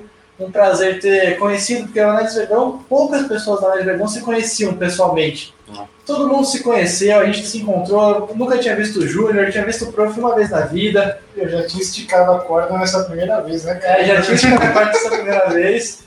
E, poxa, foi, foi, foi maravilhoso. A gente se divertiu muito dentro e fora das câmeras, foi fantástico. A gente só tem a agradecer a vocês que tornaram tudo isso possível e que fizeram tudo valer a pena agora, presenciando e participando com a gente, desde o começo, entendendo os atrasos, entendendo os defeitos e vendo que a gente estava entendendo que a gente estava correndo atrás para fazer as coisas darem certo. Então, muito, muito obrigado. E agora o Júnior pode encerrar mostrando o que ele quiser mostrar.